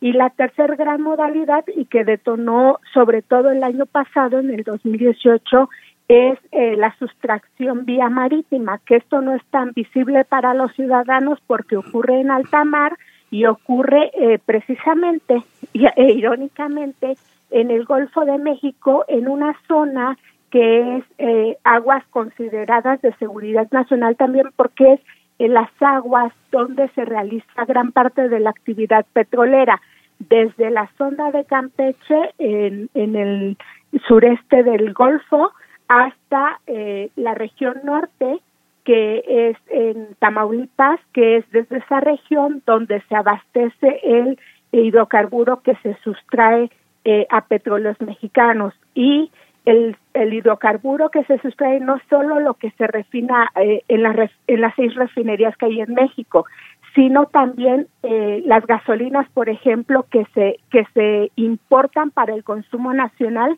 Hay que recordar que la mayor parte de las gasolinas que consumimos en México son importadas, las importa Pemex, y bueno, en esos embarques también hay sustracción.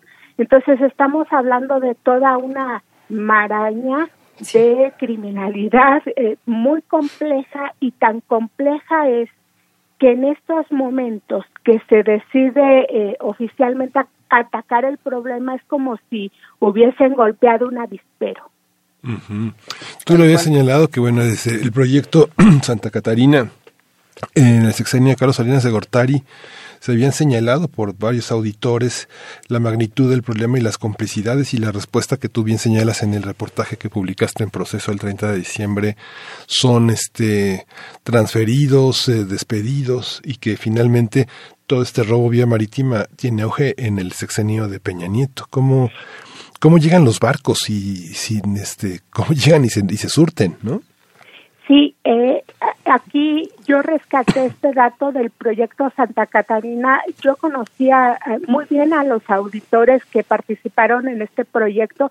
Imagínense, desde el sexenio de Carlos Salinas de Gortari ya se identificaba eh, y esto lo identificaron eh, los auditores internos que había en petróleos mexicanos, que era gente de muy alto nivel profesional y que estaban ya eh, notando que había una sustracción en los embarques. la modalidad en ese tiempo era que el, el grueso de, de los hidrocarburos eh, se transportan en buque. Eh, se usan buquetanques. Buquetanques se usa tanto para los hidrocarburos que Pemex exporta como para lo que importa. Eh, lo que se hacía era registrarse como merma, incluso merma natural por las condiciones climatológicas. Es decir, se rodaban una parte y eh, decían que eso había sido una merma natural, una pérdida natural, incluso contablemente se registraba como una merma natural. Y esa fue una práctica que, bueno, los, los auditores detectaron que no era merma, era un robo que se hacía. Y esto también se hacía, por ejemplo, con la turbocina, que aquí ya hablamos de un delito más sofisticado por, y, y con mayores implicaciones, porque la turbocina tiene eh, ¿qué, transporte usa la turbocina pues las aeronaves y las aeronaves que no querían que quedara registro de lo que se compraba pues eran las que estaba el narcotráfico entonces eh, desde su origen el, el robo de combustible que implicaba la participación directa de trabajadores de petróleos mexicanos de distintos niveles tenía una implicación que derivaba en otros actos criminales. Eh, yo eh, eh, creo que también en estos momentos el ciudadano debe reflexionar que detrás del robo de combustible hay eh, delitos de, de, sangre y de dolor para eh, para comunidades de México. Eh, para citarles un caso, eh, tuve la oportunidad de entrevistar a una mujer que sale huyendo de, de Guanajuato, eh, la pareja se había convertido en guachicolero, uno de los principales guachicoleros de Irapuato, en este periodo en que Guanajuato eh, se, se convirtió en una de las entidades de mayor sustracción de, de eh, hidrocarburos y la mujer salió huyendo con sus hijos porque a Estados Unidos y es el primer caso eh, que se discute en cortes estadounidenses como un asilo político vinculado al tema del huachicol en México. Eh, detrás de este delito hay eh, muerte. Eh, en, Guanajuato, por ejemplo, es una de las entidades cuyos homicidios que han sido tremendos en un solo día, veintitantos muertos vinculados al negocio del huachicol y al negocio de drogas, porque están acompasados esos delitos. Es, es un tema gravísimo, sin duda, Ana Lilia, y hay, y hay algo interesante en esta discusión también.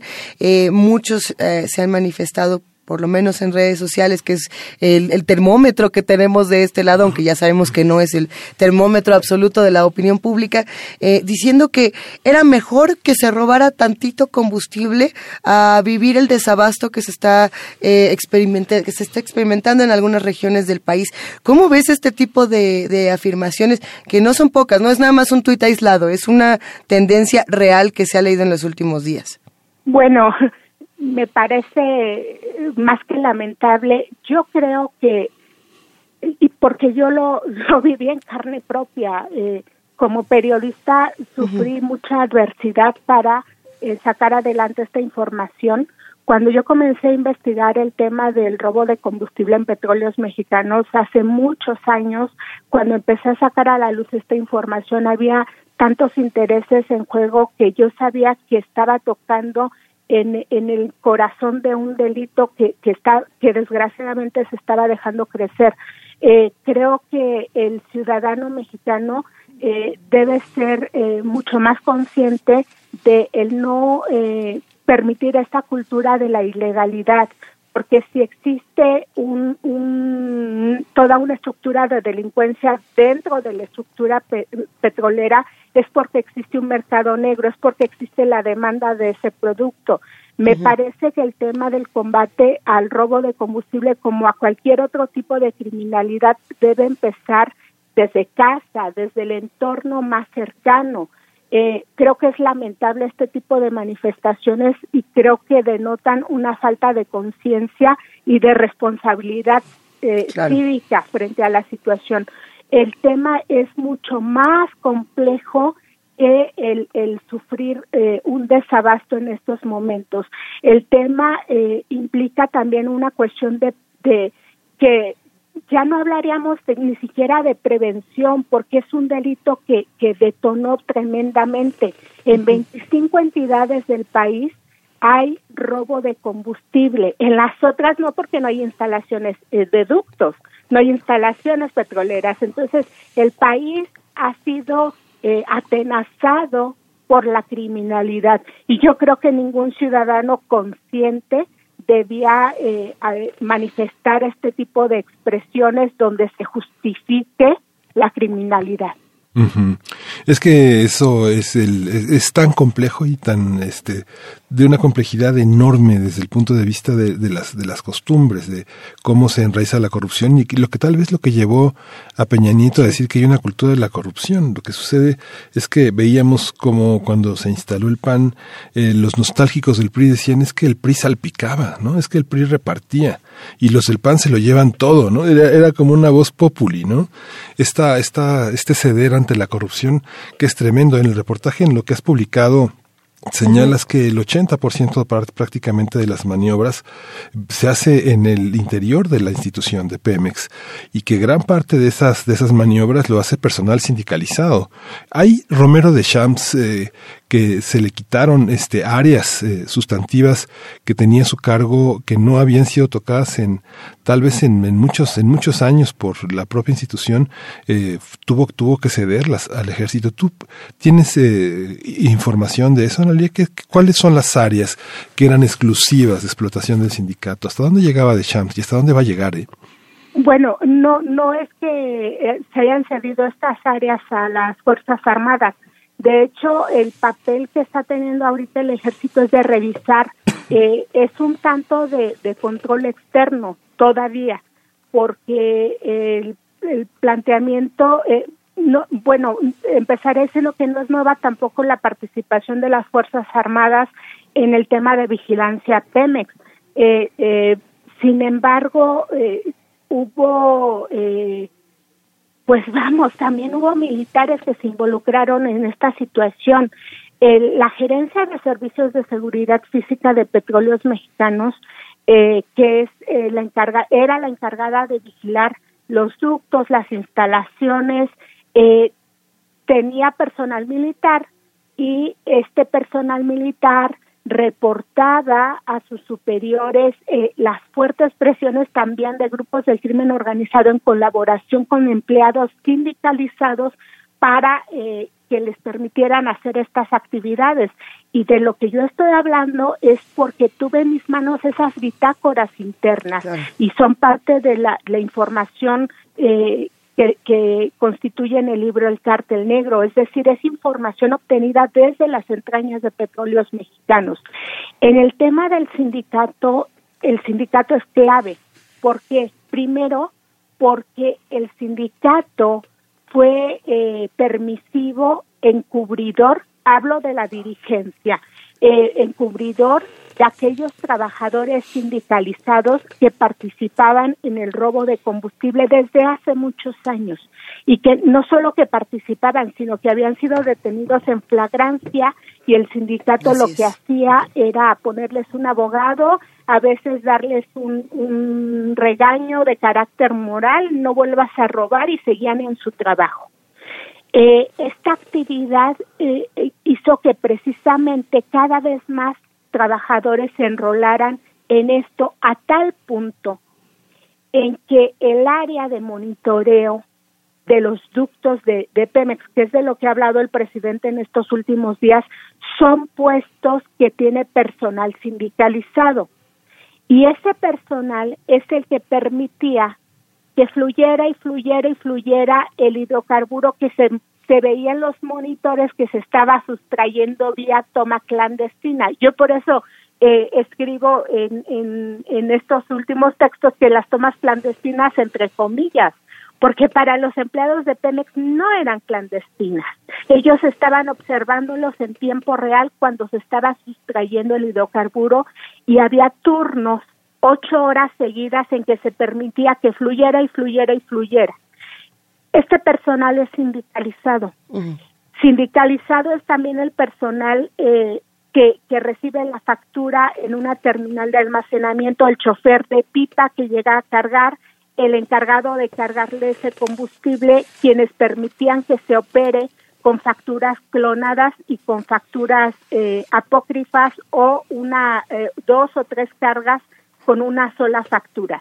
Eh, por eso es que en estos momentos en las terminales de almacenamiento lo que se está haciendo es que se revisan las facturas, esa es la razón. Se revisa la factura que sea legal, real, y se deja entrar la pipa. Esto sin duda eh, retrasa el proceso de llenado, pero se tiene que hacer en estos momentos porque no hay manera, otra manera de filtrar el que el que no ingresen pipas con eh, facturas apócrifas. Eh, no ha perdido estas plazas el sindicato. Lo que lo que se hace es que se les está revisando que, que hagan su trabajo con legalidad.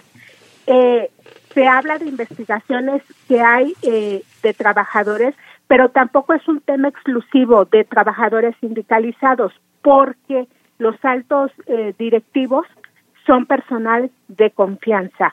El, el, jefe de una terminal de almacenamiento, por ejemplo, siempre es personal de confianza. Los gerentes y superintendentes en las regiones petroleras son personal de confianza y es imposible que los directivos digan que no saben lo que ocurre ahí cuando en estado en entidades como Puebla y que es nuestro botón de muestra eh, el, el mercado negro de combustible es completamente incrustado en el mercado legal desde las facturas clonadas con las que se carga en una terminal hasta las gasolineras autorizadas, gasolineras eh, franquicia de Pemex que, que vendían ese, ese hidrocarburo robado. Entonces, eh, es cierto que, que hay eh, gente comprando ese guachicol, si no, no se vendería y que saben claramente que es guachicol, pero también el consumidor puede ser eh, víctima sin saberlo de ese mercado negro porque parte del hidrocarburo que se roba Pemex se ha comercializado en las gasolineras. Y esto ha ocurrido durante mucho, mucho tiempo. Hay cerca de más o menos 12.141 gasolineras, ¿no? Exactamente, son eh, 12.000, que son las que crecieron. Antes de la reforma de 11.000, después se abrieron más, 12.100 y tanto, no tengo la cifra precisa en este momento. Eh, miren, antes de la reforma energética había eh, un indicador clave para identificar eh, las gasolineras que estaban vendiendo producto robado y era eh, eran dos indicadores clave el, el que dejaran de comprarle a petróleos mexicanos o que compraran en menor cantidad porque no había otro proveedor que petróleos mexicanos. Entonces eh, si una gasolinera empezaba a dejar de comprar ya era un foco rojo que se encendía porque entonces estaba vendiendo robado. Y había gasolineras que operaban años sin comprarle a petróleos mexicanos, o sea, vendiendo robado. El otro indicador clave era eh, el precio, que era eh, pues un precio controlado.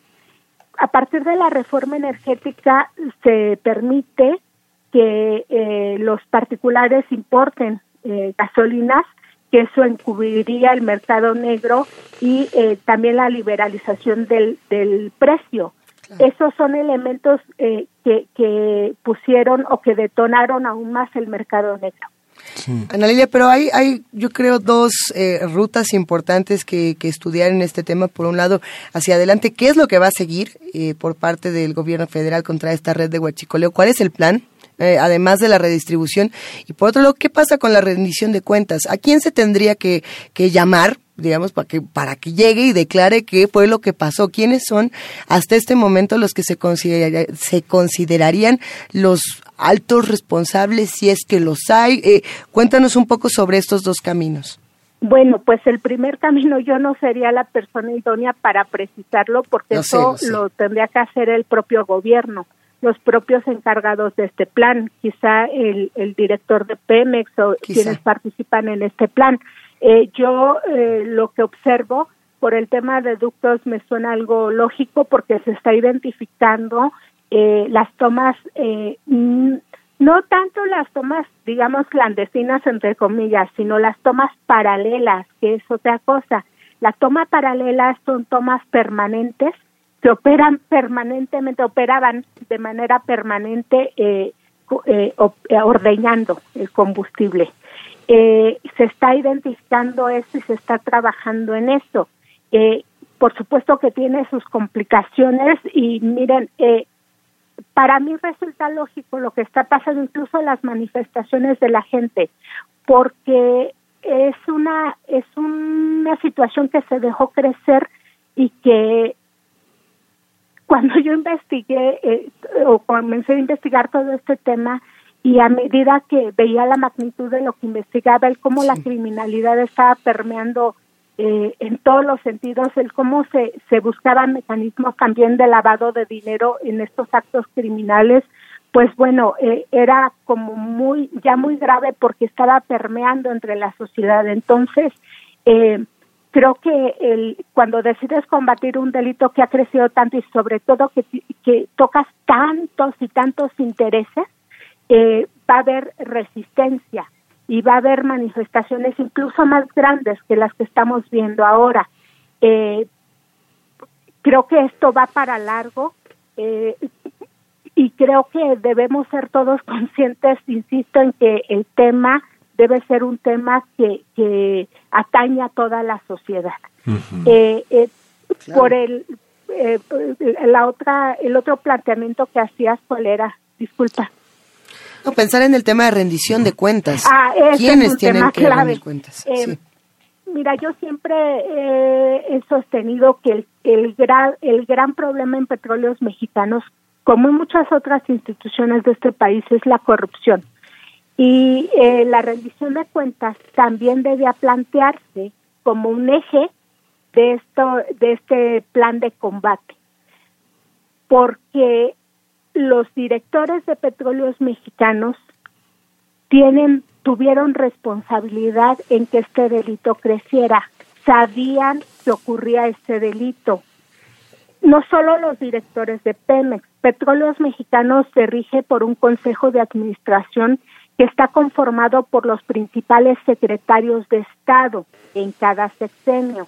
Tenemos el caso también de un eh, exsecretario de Energía que como tal presidía el Consejo de Administración de Pemex y que luego se convirtió en presidente de este país.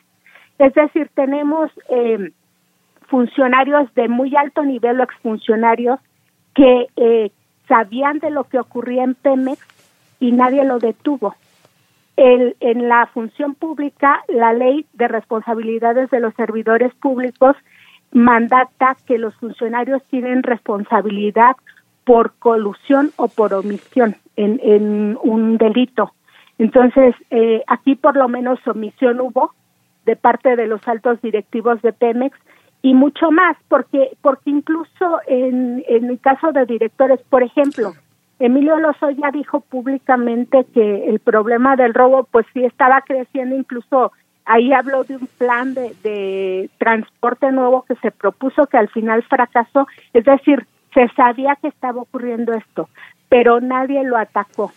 Eh, y tan no lo atacaron que el principal centro de control desde donde se operaba la ordeña está en las propias instalaciones de Marina Nacional, o sea, donde despacha el director de Pemex. Qué duro.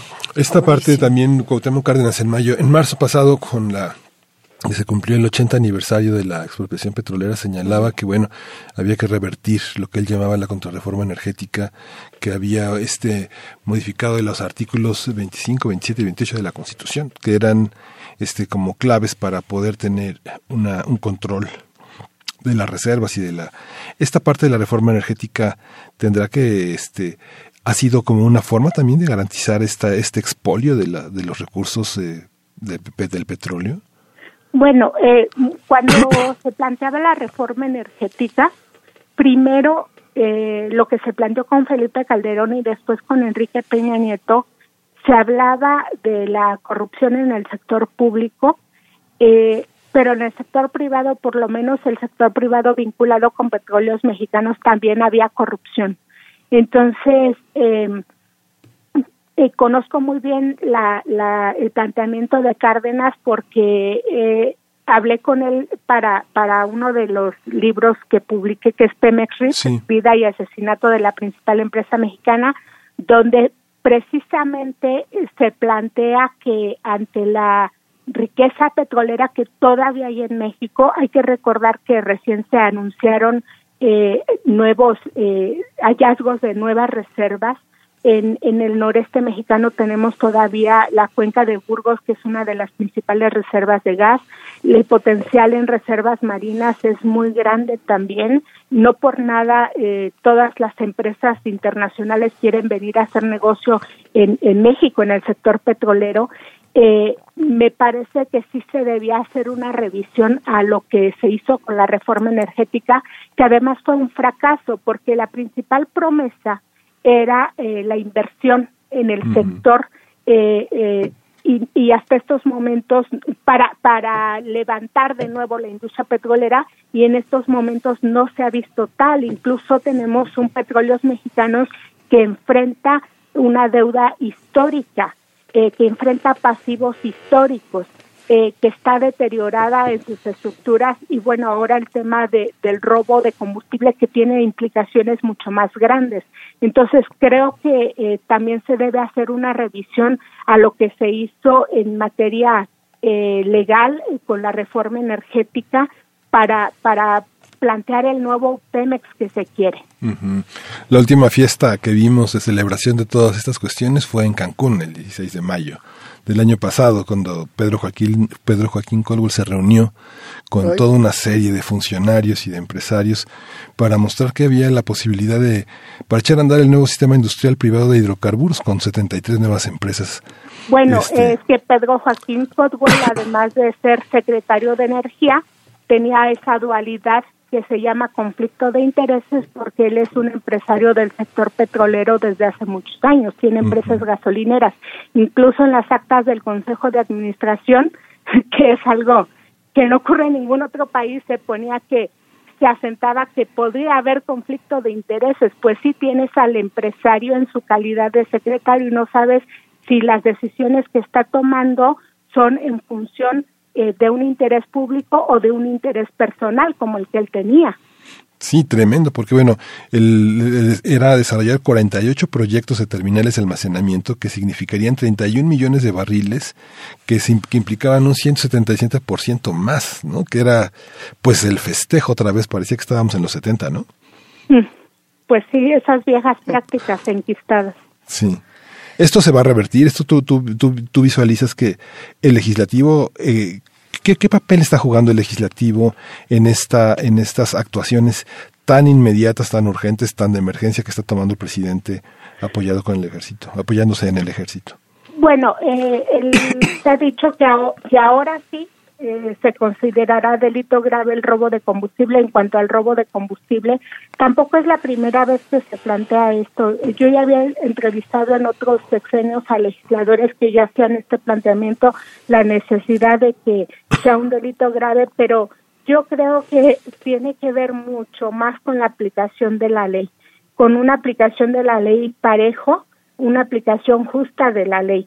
Eh, es decir, que si eh, un empleado de Pemex roba, pues se le debe someter a, a, un juicio como cualquier otro ciudadano, lo mismo que a un alto funcionario. Eh, el legislativo, eh, no sé si ya estén planteando el tema de, de revisar la reforma energética. Al único que he escuchado pronunciarse en ese sentido es al propio presidente que ha dicho públicamente que la reforma fue un fracaso.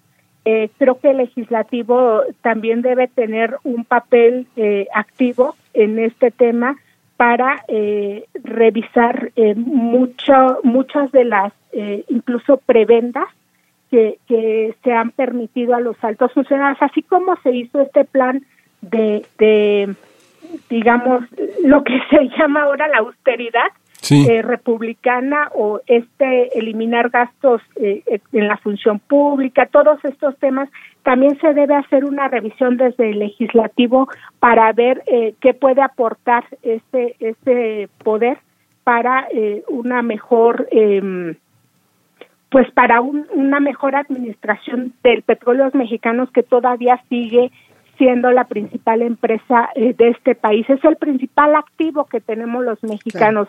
Por eso también es inadmisible que, que se usen estas expresiones de que es mejor que se permita robar, pues a quien le están robando es al sector que proporciona gran parte de los ingresos que sirven para la educación, para los programas sociales. Vamos, es mucho más complejo que quejarse o que, que tomar estas eh, eh, que estas expresiones sí de descontento y es normal, pero es mucho más complejo que todo eso. Sí, si uno piensa, por ejemplo, los 3 millones de 31 millones de litros que se robaron en Guanajuato en los últimos tres años, uno podría llenar cuántas semanas un coche de 50 litros mediano, ¿no? Digamos, cuántos años eh, implica toda esa, toda esa merma, todo ese, todo ese robo. Esta parte constitucional, eh, como bien dices, Ana Lilia, tendría que tener como toda una revisión de todas las leyes adyacentes que modificaron, porque pues fue tal vez el trabajo legislativo de año y medio. Digamos, si uno piensa en términos legislativos cuánto va a tardar en que se, eh, con, la, con la mayor premura, pues digamos que por lo menos este dos, por lo menos un año, ¿no? Pues ya debían estarlo haciendo, porque e, e, e incluso hay otras disposiciones que se tomaron con la reforma energética que son bien graves. Por ejemplo, eh, se, se constituyeron dentro de Pemex mucho más empresas eh, con esa figura de, de empresa privada. Esto se hizo durante la administración de Emilio Lozoya como director de Pemex. Se crearon más de 60 empresas eh, privadas dentro de Pemex eh, o con membrete de Pemex y varias de ellas en, en zonas que son consideradas paraísos fiscales para eh, que, que se hicieran negocios que resultaron eh, desastrosos en las finanzas de Pemex por ejemplo, una planta que se compró, la, la de agronitrogenados, eh, que fue un quebranto para las finanzas petroleras. Para esa operación se crearon varias empresas de paraísos fiscales para triangular esas compras. Hay muchas cosas que se hicieron al amparo de la reforma energética eh, y que fueron negocios eh, que, que el, el legislativo debe, debe revisar qué tanto se debe ahora eh, revisar en materia eh, de, la reforma para ver que sí se puede revertir mucho de eso.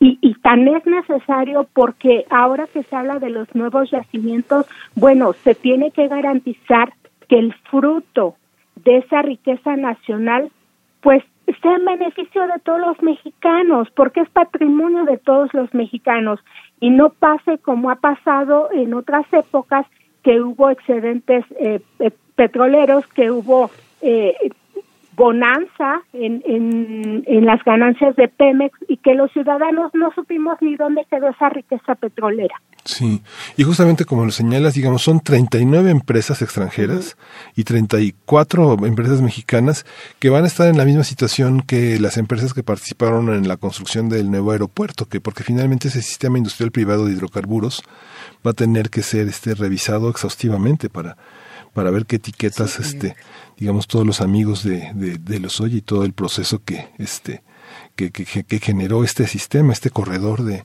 de empresas beneficiadas y que implica cerca de 5.500 millones de barriles. incluso los ductos, porque lo que se mm. hizo con los ductos, que además son áreas de seguridad nacional, pues fue eh, un, todo un plan que ya venía desde hace mucho tiempo dentro de petróleos mexicanos. Yo me acuerdo que, que tuve y, difundí un, un, proyecto que había dentro de Pemex que, desde el sexenio de, de Vicente Fox, donde ya estaba el proyecto de privatizar las redes de ductos y permitir que los privados operaran redes de ductos. Entonces, imagínense con la situación que vemos ahora de cómo el, el crimen organizado, el narcotráfico está agazapado en esas zonas y que se permita que particulares operen esto, bueno, se tiene que revisar bajo qué condiciones está, se estarían operando. Eh, y no es eh, yo hablo, por ejemplo, de, de, la gravedad que esto representa porque también en mis investigaciones eh, identifiqué ductos en la frontera norte, ductos completos que eran operados por los Zetas. O sea, los Zetas habían instalado sus propios ductos en la frontera para trasvasar los hidrocarburos que se estaban robando en México y comercializarlos en la Unión Americana. Entonces, es un tema que, que nuevamente nos lleva a, la complejidad, es un tema técnico también, pero es un tema que a todos los actores de gobierno también les toca revisar. Y bueno, para, para ir cerrando esta conversación que ha tocado todos los temas. Ana Lilia Pérez Mendoza, cuéntanos un poco eh, qué puntos tendremos que estar eh, estudiando, a, qué tendremos que estar atentos para las próximas semanas, porque bueno, esto apenas está comenzando.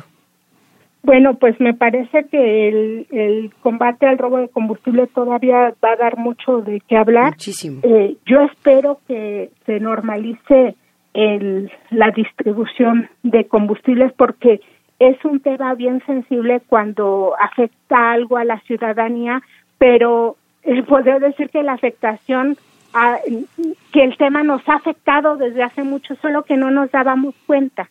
Entonces, eh, creo que viene mucho más eh, oposición también, eh, porque cuando se está combatiendo el crimen organizado en Pemex está combatiendo al enemigo en casa. eh, el sindicato tiene mucho poder en, en, las, en, en los campos petroleros, en las instalaciones petroleras, porque controlan sus puestos, controlan los, eh, los puestos clave. Por eso creo también que en esta rendición de cuentas se debe hacer un llamado a esta rendición de cuentas también eh, desde la dirigencia sindical. Porque además no es un sindicato que esté eh, o que haya trabajado en favor de sus agremiados. Yo he documentado muchos casos de trabajadores eh, que han denunciado eh, los malos manejos en, en el propio sindicato o las preventas que tiene el sindicato. Eh, documenté, por ejemplo, el uso discrecional que hacía la dirigencia sindical de una cláusula, que es la cláusula 251 del contrato colectivo, mediante la cual cada mes Petróleos Mexicanos le transfiere un poco más de 7 millones de pesos al sindicato y que el sindicato o la dirigencia gasta en eh, el mantenimiento de sus instalaciones que están en, en la Ciudad de México, en la colonia Guerrero, de su edificio sindical, pero gastan en, en comidas en restaurantes de lujo, en cremas dermatológicas, en tratamientos de belleza para su dirigencia sindical. Entonces, esta es una cláusula que debería beneficiar a todos los trabajadores, pero no se hace así. Eh, creo que el tema eh, va a crecer mucho más eh, porque tiene muchas implicaciones. Es que hay las, las, las, cremas es para aflojar un poquito la piel dura. Y fíjate, Ana Lilia, que bueno, hay una parte de todo lo que has hecho ha sido también gracias a la gente que no se ha prestado a la corrupción. Digamos que la gente que has entrevistado es gente que está en contra de sus auditores, empleados, aún existen, militares, este, que han rechazado fajos de dinero, que han rechazado todas esas cosas. O sea, hay una, cuando eh, el presidente de la República llama, a, hace la petición de ayuda a la gente, a veces podría parecer ingenuo cuando uno encuentra esto de este hay que robar pero poquito, ¿no? Esta, esta idea, este, ¿es esperanzador? ¿Es posible hacer un llamado así al sindicato? ¿Es posible o es ingenuo hacer ese llamado a tratar de deshacer todos estos, eh, todos estos enredos? Pues yo creo que sí es posible, porque yo comulgo también con, con esa idea de pues de los principios y de la ética y del que sí puedes decirle no a la corrupción. Miren, a mí en, lo personal me ha tocado enfrentar eh, mucha adversidad también por decirle no a la corrupción, porque en este sector hay muchos intereses y cuando escribes del sector eh, también eh, se, se piensa que es fácil convencer al periodista de no decir lo que debe decir. En mi caso me costó eh, hasta el asilo, ¿no? Eh, político, el, el, irme del país y muchas otras situaciones. Y por supuesto que lo que ustedes comentan es bien importante porque sin fuentes de información el trabajo del periodista no sería posible. Y en mi caso, el trabajo que he logrado ha sido gracias a las fuentes de información que hablo de hablo de eh, gente también de la función pública eh, eh, trabajadores también que forman parte de la industria petrolera que en efecto han dicho no a la corrupción y, y que no comulgan con, con esta cultura de la corrupción. Y algo bien importante y, y bonito en el caso de Pemex Petróleos Mexicanos a nivel mundial es más que una empresa petrolera Petróleos Mexicanos es una eh, empresa con identidad propia y los, los trabajadores petroleros eh, tengan una ideología eh, nacionalista bien arraigada.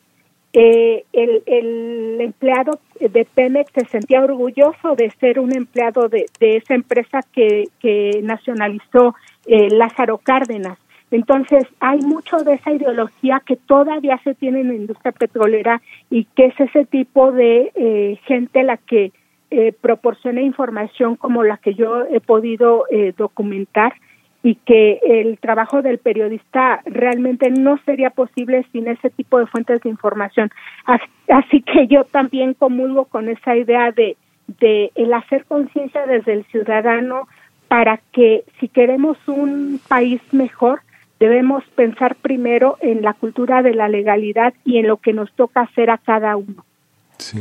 Qué interesante y qué deliciosa conversación acabamos de tener con Ana Lilia Pérez Mendoza, periodista y escritora, que nos ha aclarado, yo creo que todo el panorama de, de, lo que ha ocurrido en los últimos años con este tema del huachicol y lo que viene. Eh, sin duda tendremos que seguir en contacto, Ana Lilia. Mil gracias.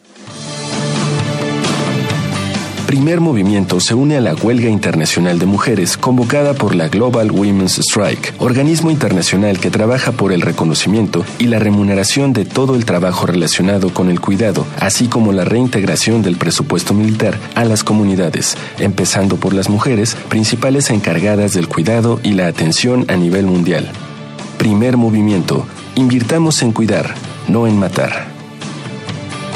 Regresamos a esta conversación con Ana Lilia Pérez Mendoza. Ana Lilia, eh, escuchamos una conversación eh, sobrecogedora sobre un aspecto que involucra a muchísimos actores de, de, la, de la corrupción en México.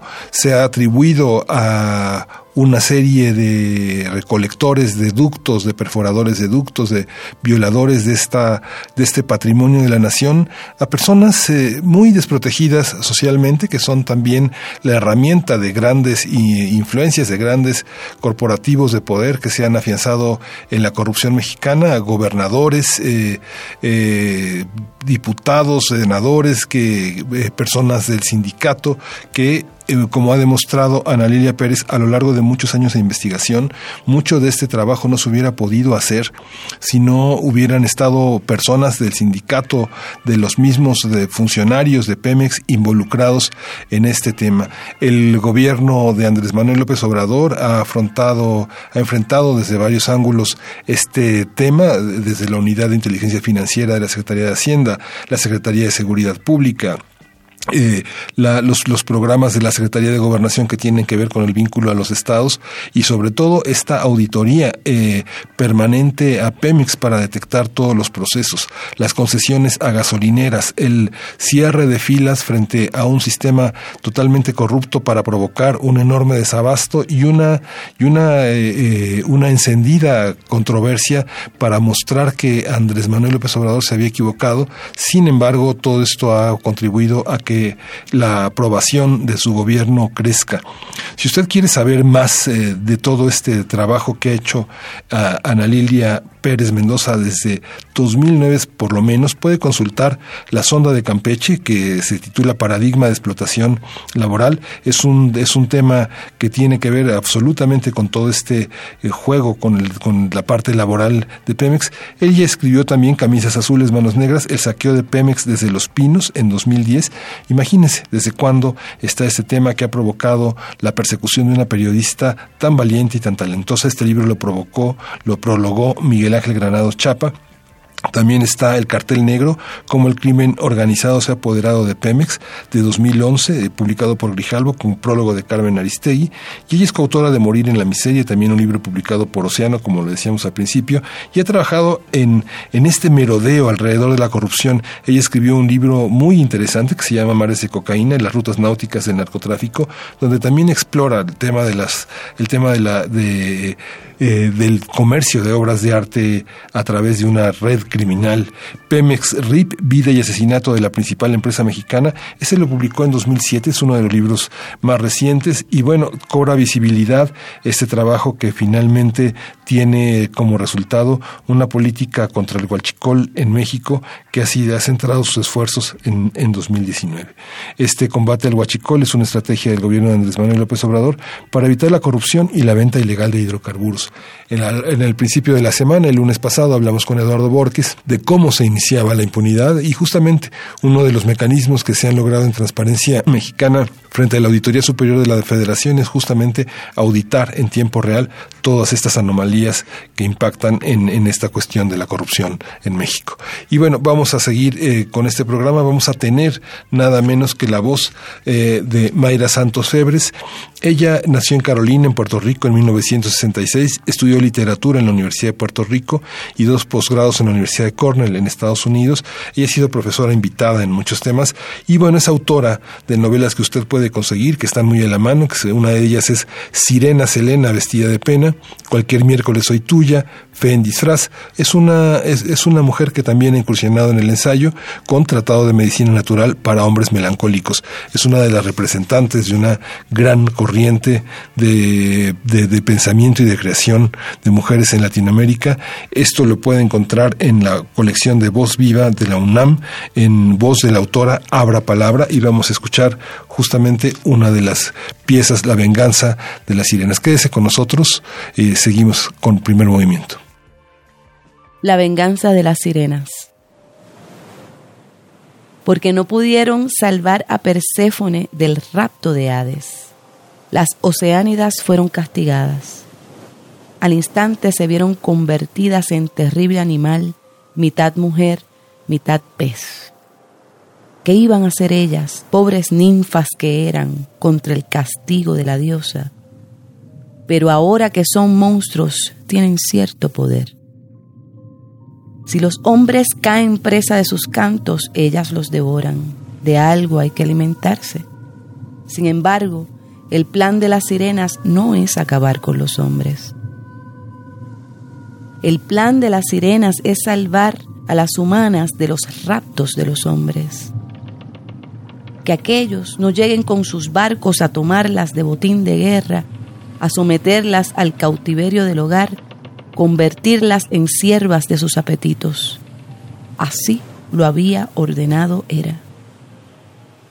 Las sirenas tan solo buscaban cumplir la encomienda que cuando ninfas no pudieron atender. Oh soberbia, oh secreta envidia entre las protegidas de Hera. Cierto es, la traición entre mujeres produce monstruos.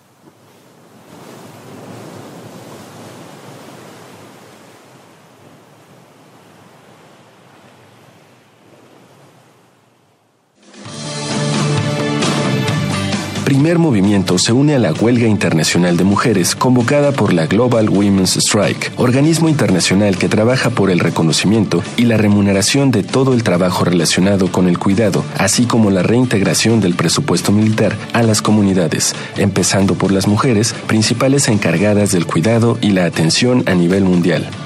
Primer Movimiento. Invirtamos en cuidar, no en matar. Estamos al filo de las 9 de la mañana, regresamos a primer movimiento, estamos en la tercera y última hora de primer movimiento de este viernes 8 de marzo dedicado al Día Internacional de la Mujer. Es un programa grabado porque nos unimos a la huelga de mujeres convocada por la Global Women Strike. Este programa en su 80% está compuesto por mujeres, mujeres muy destacadas, mujeres muy combativas que desde hace muchos años han dado, nos han dado lo que tenemos como resultado de una gran lucha, de un gran trabajo. Es eh, eh, eh, enorme la, cantidad de mujeres que han participado en ellos. justamente al inicio de esa semana anunciamos, agradecimos el reconocimiento que la UNESCO dio al Foro de la Mujer, un programa que Elena Urrutia y de Fopa hicieron de 1972 a 1986, un programa conformado por las descollantes entonces Berta Iriarte, Marta Lamas, eh, un, eh, las mujeres ya formadísimas, Mari Langer, muchas mujeres que le han dado un rostro a este México que ha, tenido desde entonces una gran eh, participación de mujeres. recordaremos a muchísimas mujeres, no sé, en la danza, Guillermina Bravo, Rosana Filomarino, en la, en, la, en, la, plástica desde Rina Lazo hasta Frida Kahlo, mujeres muy, muy, muy importantes en el terreno del teatro, eh, desde Luisa Josefina Hernández, eh, en la literatura Angelina Muñiz Uberman, Inés Arredondo, Amparo Dávila. Hay una enorme cantidad de mujeres que nos han dado voz, destino, palabra para nombrar muchas de las cosas que no conocíamos y justamente para hablar de ello vamos a escuchar en la poesía necesaria Viendo llover en Macondo. Es hora de poesía necesaria.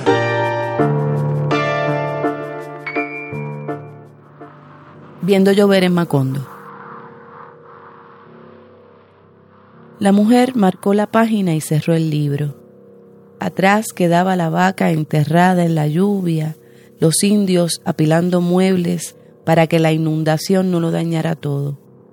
Sin embargo, del cuento que leía, solo las gemelas ciegas se le quedaron instaladas en la cabeza. Entre ceja y ceja, allí estaban las dos escuchando la lluvia y esperando. Aquella imagen prestada se le hizo tan vívida que la mujer casi no podía dejar de oírlas cantar. Dos gemelas ciegas esperando a que cese la lluvia, se dijo la mujer. Estaba sola en su casa, sobre la cual también llovía, pero de repente se sintió acompañada. Le pasaba desde chica, leía algo y de repente otro ser exactamente igual a ella, en una casa paralela, la acompañaba. Dos gemelas ciegas, repitió, esta vez en voz alta. La mujer caminó al cuarto de baño, se miró al espejo y se dijo, ahí está mi hermana. Pero ella y su reflejo no eran ciegas. Las dos podían reconocerse, saberse dobles, porque comprobaban con la vista la igualdad de facciones. Sus dos bocas hinchaban levemente en el labio inferior. Pelos ensortijados enmarcaban su tez color caramelo, frentes amplias, cuatro ojos negros como de almendra fugitiva. Ahí estaban los dos entes gemelos, sonriéndose en la broma de duplicarse una frente a la otra. Jugaban como hacían desde chicas en la casa solitaria, Siempre se presintió doble, pero se veía singular. Eran los libros. ¿Y si fuera ciega? Por ahí aseguran que leer mucho es una forma segura de perder la vista. Dicen que los gemelos son un cigoto dividido, es decir, una sola persona que por accidente se convierte en dos. Y dicen que los ciegos son sabios porque no se engañan con la luz chocando contra el límite accidental de las cosas.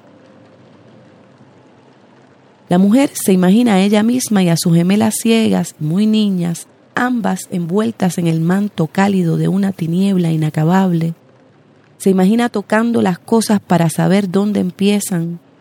Se imagina tropezando con una mano ajena pero idéntica, cinco dedos de igual tamaño. La sabe ajena porque lo que aquella antena siente, ella no lo puede registrar en la espesura eléctrica de su cerebro. Pero ajena le resulta una palabra defectuosa. Ella sabría presentir lo que toca a la otra mano, sabría a dónde se mueve, qué quiere palpar, cómo descubre la suavidad en la pelambre de un gato, por ejemplo, cómo se esconde entre los pliegues de la sábana para tocar otras pelambres igual de dobles y runruneantes. Lo presiente a tal grado que ella misma baja su mano ajena para acompañarla en la sensación y esa sensación es más que compartida, es idéntica, potenciada en dos cuerpos que reclaman un mismo cigoto. Y saber los ecos. La gemela sospecha a la otra dando un paso allá, envuelta en su tiniebla. Lo sospecha y antes de pensarlo, ella también camina a tientas hasta donde la voz del Padre las llama a ambas. Niñas, vengan a cantar. Las dos abren la boca sincronizadas. De sus gargantas sale una misma vibración. El Padre se sorprende. Como las ve, se aterroriza de saberlas tan perfectas en su doble existencia. Pero ellas están libres, son ciegas, jamás se enterarán de la monstruosidad de su sincronía. Una levanta una ceja y la otra la levanta. Una siente una presión sobre los músculos del pecho y la otra estira el esternón.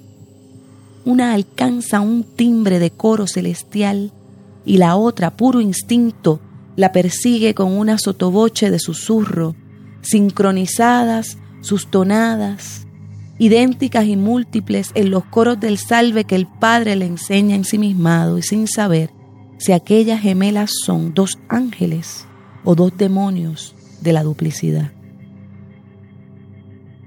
Padre, autor de sus días, piensa la mujer que piensa en las gemelas. ¿Y yo? ¿De qué soy autora? Yo, ¿por qué no paro de leerme y de leer? Cuatro son los ojos enseguecidos por nubes azulinas. Dos son las cabezas que giran tras las gotas del aguacero. A distancia un múcaro ulula. Dos son los cuellos que giran en dirección al ulular. El padre las mira y piensa, esto se tiene que acabar. Algún día, una, la que se llama Irene, se tiene que casar.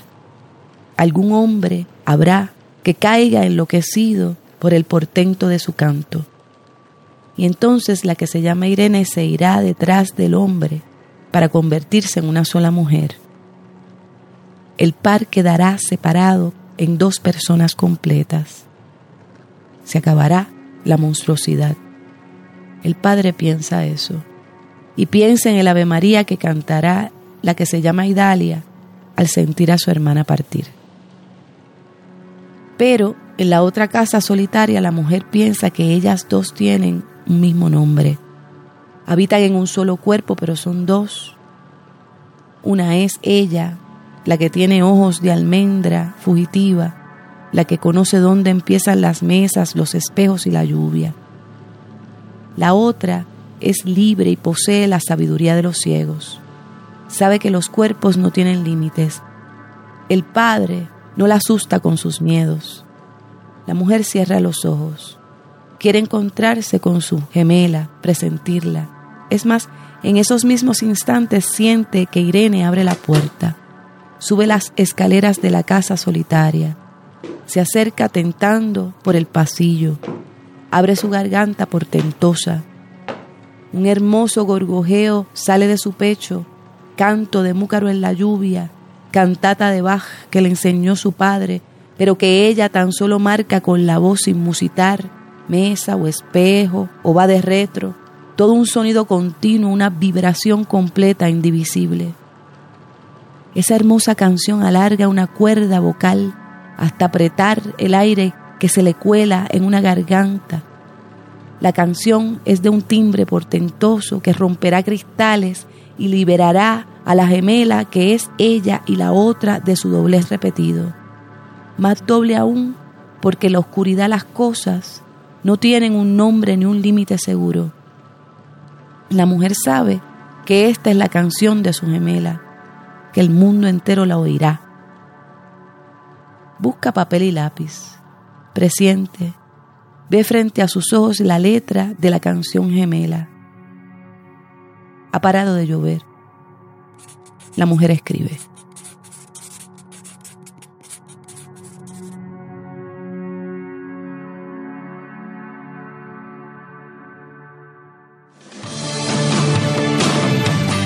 Primer Movimiento se une a la huelga internacional de mujeres convocada por la Global Women's Strike, organismo internacional que trabaja por el reconocimiento y la remuneración de todo el trabajo relacionado con el cuidado, así como la reintegración del presupuesto militar a las comunidades, empezando por las mujeres, principales encargadas del cuidado y la atención a nivel mundial.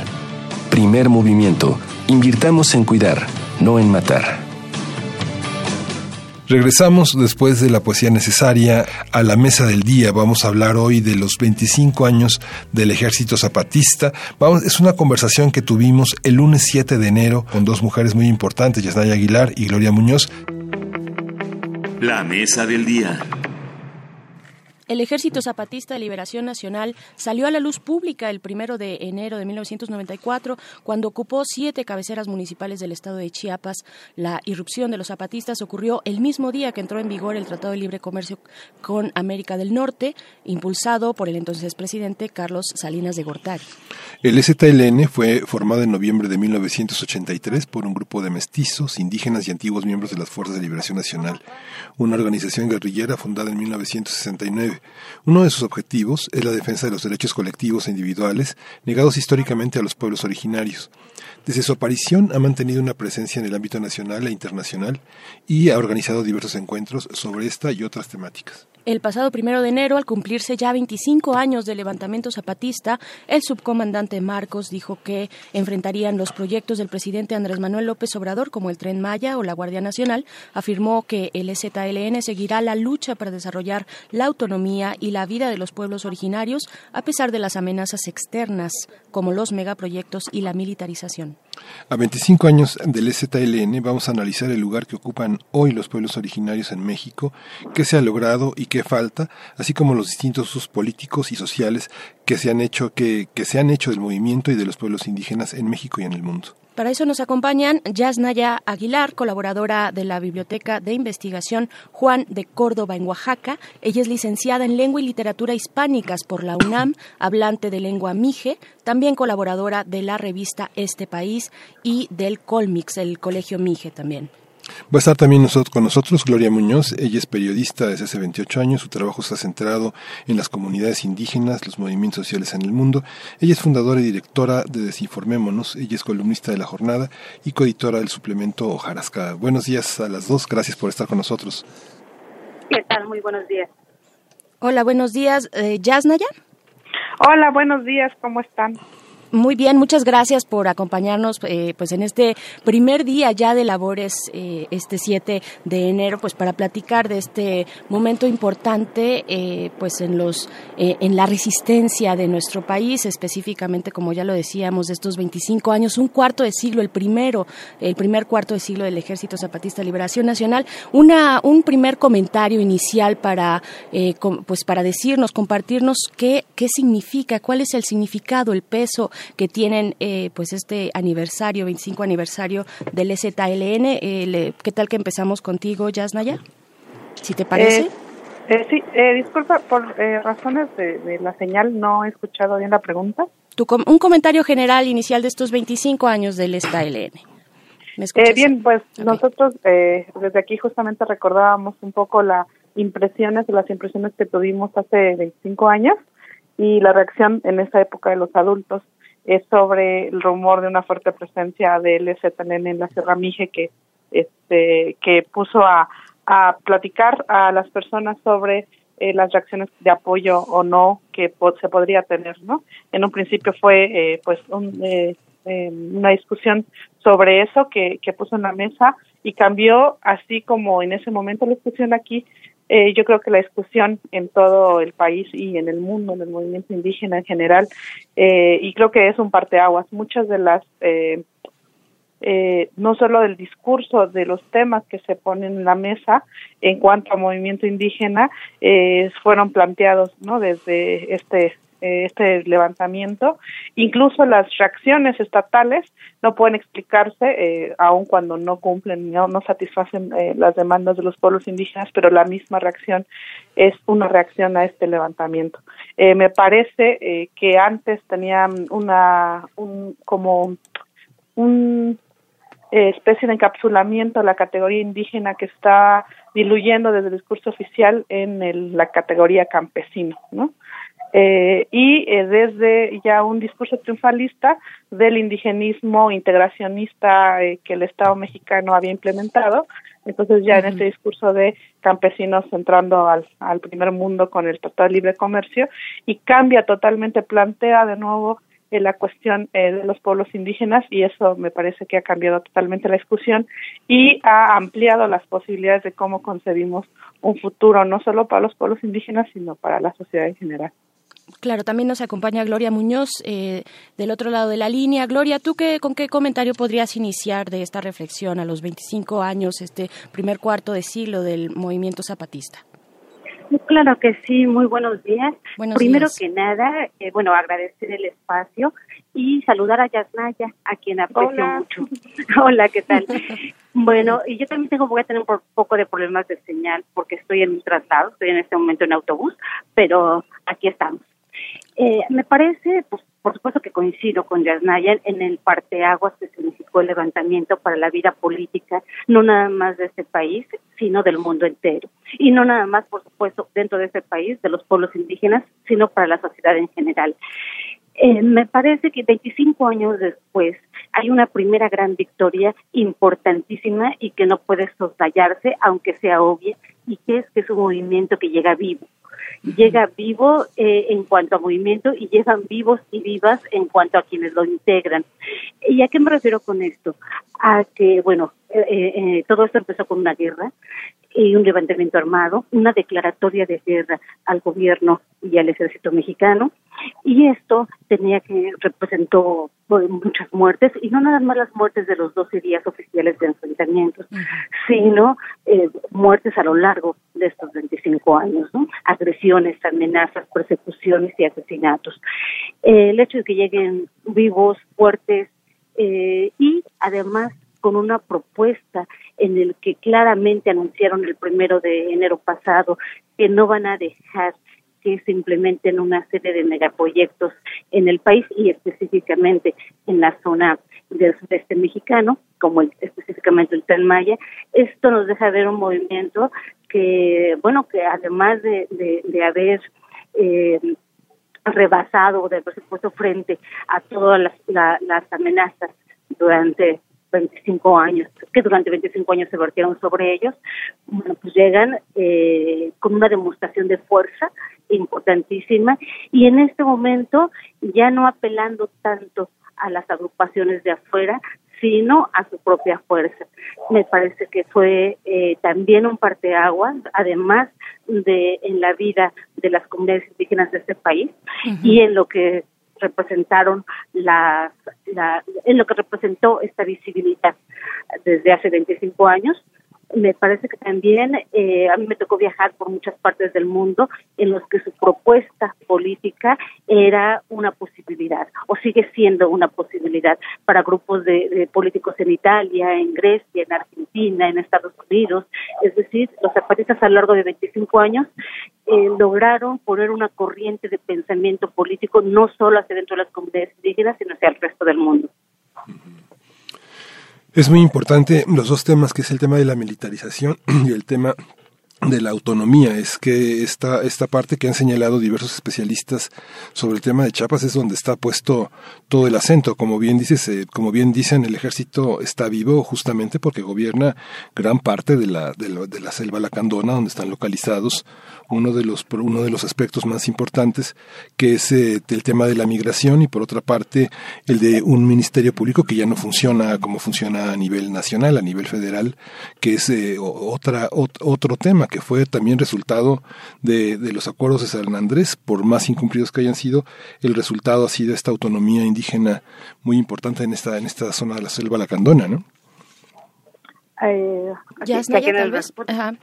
¿Qué te parece si seguimos en ese orden? Eh, ¿Ya eh, sí, yo creo que aun cuando, eh, por ejemplo, la situación en cuanto a los pueblos indígenas es bien diversa en el, país y en el mundo todavía más, eh, la autonomía, pues eh, yo creo que la situación en Chiapas era bastante distinta a la situación en Oaxaca, sin embargo la opresión estructural era la misma. Y eh, si bien aquí eh, tendríamos eh, ciertos municipios autónomos que no estaban reconocidos ¿no? ante el Estado, pero seguían funcionando como tal una gran parte de Oaxaca, la discusión cambió, o sea, la, ahora la, la, el, el, marco jurídico, el poco marco jurídico que, este, que se ha logrado, eh, ha hecho que el discurso sobre esa autonomía sea mucho más fuerte, ¿no? Mucho más abierta y decir no solo somos este campesinos o no tenemos que estar simulando ante el Estado, que era lo que sucedía en Oaxaca, eh, que había elecciones cuando en realidad eh, las eh, elecciones municipales se hacían por asamblea, ¿no? Aunque se reportaba al Estado una elección eh, eh, como la, la que pide el Estado. Entonces, ese reconocimiento, ese autorreconocimiento y una fortaleza en la defensa de esa autonomía fue muy importante. Y creo que también eh, lo mismo sucedió en el caso de otros pueblos que estaban enfrentando proyectos extractivos, eh, el, el, digamos, replantear esa autonomía ante el Estado. Eso fue muy importante. Entonces, yo creo que no solo en la selva lacandona que, que está este em, proyecto y esta eh, este esa construcción de autonomía eh, de facto en cuanto a la gestión de la vida, sino también eh, impactó de diversas maneras según los diversos procesos de los pueblos indígenas en el país. Y eso me parece que ha sido fundamental. Ha dado un nuevo aliento a eh, las luchas y a las resistencias que si bien existían, estaban, digamos, por lo menos negadas y eh, un poco más eh, frágiles por, desde la concepción del Estado, que eh, básicamente había culminado exitosamente en su discurso el proyecto integracionista, ¿no? No había más eh, eh, reivindicaciones de tipo étnico, como le llama el Estado, pero eh, aunque en la práctica en muchos casos como el de Oaxaca sigue existiendo, ¿no? Ahí eh, simulando, resistiendo al Estado, pero con esto se articula este discurso y está eh, se le nombra en muchos casos para en, en mi comunidad eh, se le nombra como autonomía no aunque eso estaba sucediendo en la vida cotidiana hay una eh, identificación con esa categoría. Y creo que es algo que al Estado mexicano sea de izquierda o de derecha siempre preocupa no porque eh, se lee eh, como ya habían dicho algunos políticos, como una balcanización, como un atentado contra la propia idea de Estado. Entonces, esa, esa relación es muy tensa siempre. ¿no? Claro, ante la idea de, Estado y de nación también, ¿no? De nación en, absoluto y en conjunto cuando hay una diversidad que, que, que a veces ni nos imaginamos si no nos, si no nos queremos asomar a ella, ¿no? Eh, Gloria, Gloria, ¿tú qué, qué, podrías comentar al respecto de, este, de, este binomio, no? Pequeño recorrido para que nuestros las personas que nos estén escuchando puedan contextualizar eh, de dónde surgió la autonomía de facto eh, en estas comunidades, ya en, específicamente las comunidades zapatistas y tal como le están organizando. eh, en 1994 se lleva a cabo un diálogo en febrero, casi inmediatamente después del levantamiento, un diálogo con el gobierno que posteriormente es roto el 9 de febrero de 1995 con una ofensiva militar, la más cruenta de estos 25 años, en donde se ocupó militarmente todas las regiones eh, con presencia zapatista. Eh, ahí hay que señalar que estos efectivos militares llegaron para quedarse, es decir, tienen 24 años viviendo en ciudades militares dentro de este territorio. Este diálogo infructuoso también con el gobierno eran se habían planeado cuatro mesas. La primera sobre derechos y cultura indígena. De esta primera mesa eh, se llevaron a cabo nueve meses de diálogo ininterrumpido y no entre el gobierno federal y el STLN. El STLN dijo, nosotros no representamos ni siquiera a los indígenas de Chiapas, mucho menos a todos de todo el país. Entonces lo que hicieron ellos fue convocar al movimiento indígena nacional, a los pueblos, a las comunidades a las organizaciones indígenas del país, tener una respuesta histórica, es decir, no se habían juntado tantos pueblos, naciones, tribus y barrios indígenas en una en una sola encuentro eh, para en este caso hablar por ellos porque el FMLN jamás habló por los pueblos indígenas del país. Los convocó para que entre todos llevaran una propuesta a este diálogo. De este diálogo surgen los primeros acuerdos, los llamados acuerdos de San Andrés La Renza o acuerdos de San Andrés La Camiseta de los Pobres, en donde, entre otras cosas, se reivindica la autonomía de los pueblos. Estos acuerdos no fueron cumplidos por los por el gobierno federal. En ese momento estaba de presidente Ernesto Cedillo y de secretario de Gobernación Emilio Choifet, quien dijo que se había tomado unos chinchones de más el día que se firmaron. De ese nivel eh, eh, este fue el, el, incumplimiento y la burla hacia no solo los zapatistas, sino el resto de los pueblos indios del país. Eh, a partir de ese momento vinieron muchos años, de 1995 a 96, porque se firmaron esos acuerdos el 14 de, de febrero de 1996, y hasta el 2001 los pueblos eh, se dedicaron a luchar por su cumplimiento. Vinieron una serie de movilizaciones, una serie de encuentros, una serie de marchas a lo largo de todo el país para exigir el cumplimiento de los acuerdos de San Andrés. Hasta que en 2001, después de la marcha del color de la tierra, eh, estos acuerdos son traicionados y en el Congreso de la Unión todas las fuerzas políticas, incluyendo el antecedente de Morena, que era el, Partido de la Revolución Democrática, votan en contra de los acuerdos de San Andrés y a favor de una ley que los desconoce. Ese es el primer punto que hay que destacar mucho porque es el desencuentro formal entre el STLN los partidos políticos y el resto de la clase política. Y a partir de ahí, su respuesta es, van los acuerdos, la autonomía de facto, eh, que como quien dice Yasnaya, ya se ejercía en muchos, no solo en los pueblos zapatistas, sino en muchas comunidades con ese nombre o con otro nombre, y eh, lo hacen de facto como autonomía. En el caso específico de las comunidades zapatistas, ahí radica su mayor fuerza, porque empezaron a organizar educación, salud, justicia, cooperativas de, de, comercio y un sistema de gobierno eh, general integral que es el que tiene eh, la, la, el cargo de llevar, de hacer funcionar una de las máximas zapatistas, que es la del mandar obedeciendo, y en un gobierno horizontal y con muchas características que tienen que ver con otra manera de hacer política. se, se, destaca que el legado, el legado fundamental de, de, del movimiento ha sido hacer, hacer ver a los propios pueblos campesinos, campesinos e indígenas que son capaces de organizarse, que las usos y costumbres, más que un, un tema legislativo, es un asunto local y es un asunto idiosincrático y que la marcha lo puso también en evidencia. Aunque lo que señalas, Gloria, es, eh, es interesante, pero en 2015 Manuel Velasco, el gobernador de Chiapas, ante varias dificultades en, el gobierno, dijo que debían de, reabrirse el tema de los acuerdos, debían de ser plasmados en la Constitución y que él estaba a favor de que debían de ser cumplidos. Esa, esa parte, esa, esa mediación, ¿qué, qué lectura tiene en este, en este nuevo contexto? ¿podrías volver a repetir? Sí, Manuel Velasco en, dos, en 2015 dijo que debían de cumplirse los acuerdos de San Andrés y, reabrió el tema de plasmarlos en la Constitución. Esta lectura, esta, esta cercanía eh, en el gobierno de Chiapas con la, con la cuarta transformación, ¿tiene, tiene un sentido? ¿Abona al análisis? ¿Es un elemento importante para tomar en consideración? Es para las dos. Eh, ajá. ¿Yasnaya? Este, bien, eh, sí, es, eh, a mí me da un poco de...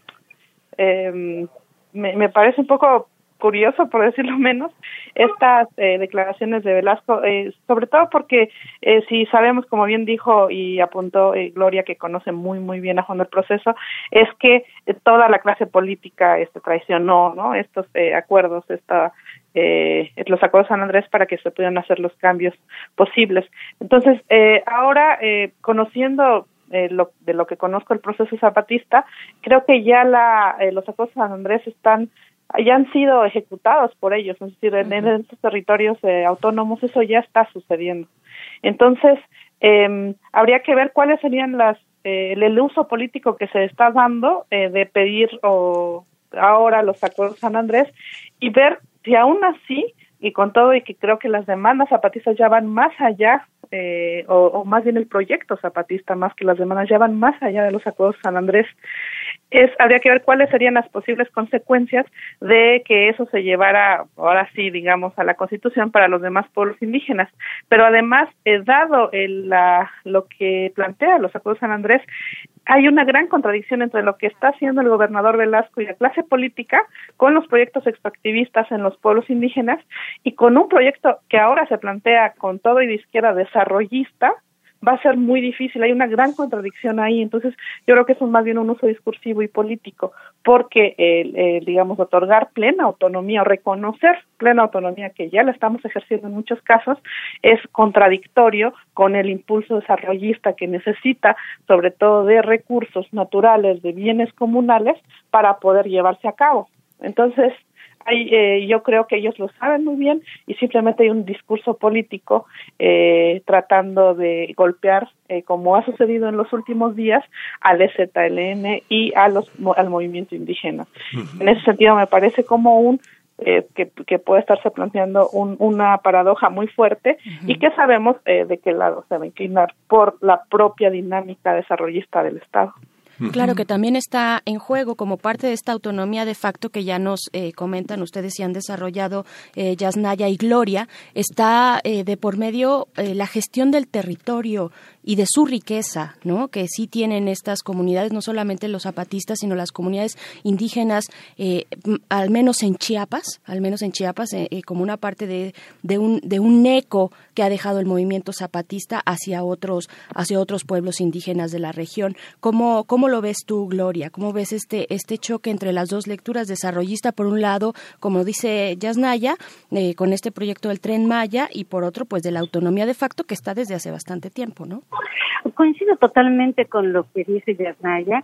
Aquí lo que está en juego es justo un proyecto de nación que no incluye a las comunidades indígenas más que para despojarlas.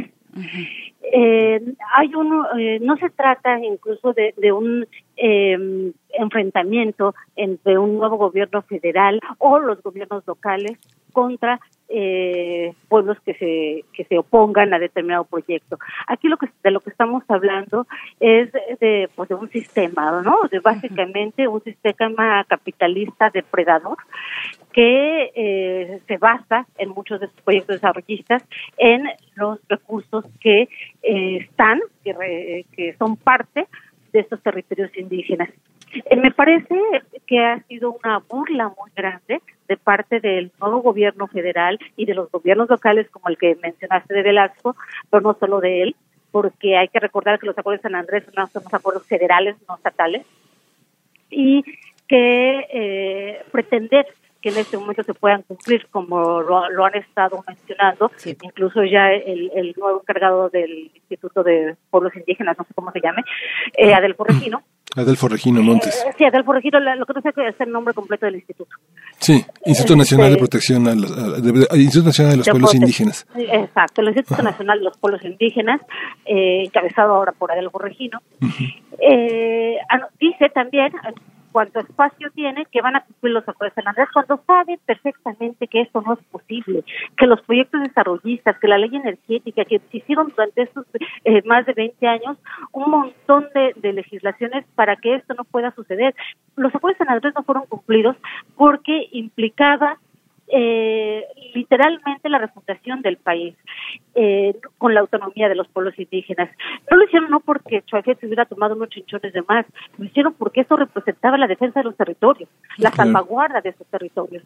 Y 20 años después que se han dedicado a saquearlos y a hacer las leyes para saquearlos, no va a haber unos acuerdos que estén por encima de esas leyes depredadoras. Claro. Entonces es un asunto de absoluto uso político, sí. mediático y, eh, y contrainsurgente, porque lo que se está haciendo es manejar una opinión pública eh, a través de estos anuncios que no tienen ningún sustento para eh, hacer creer a la gente que se van a cumplir los acuerdos que tanto pelearon los zapatistas y los demás pueblos indígenas cuando ellos, como bien dice Yarnaya, pudieron implementar y, salvaguardar sus territorios de que ninguna ley los amparara, todo lo contrario con las leyes en Sí, sí, igual esa iniciativa de ley, la del 2000 que implementó este eh, que durante el sexenio de Fox, pues no, no, era una estructura jurídica que no contemplaba la autonomía, la libre determinación, a pesar de que en 91, en 1991, el artículo de la Organización Internacional del Trabajo, el 196,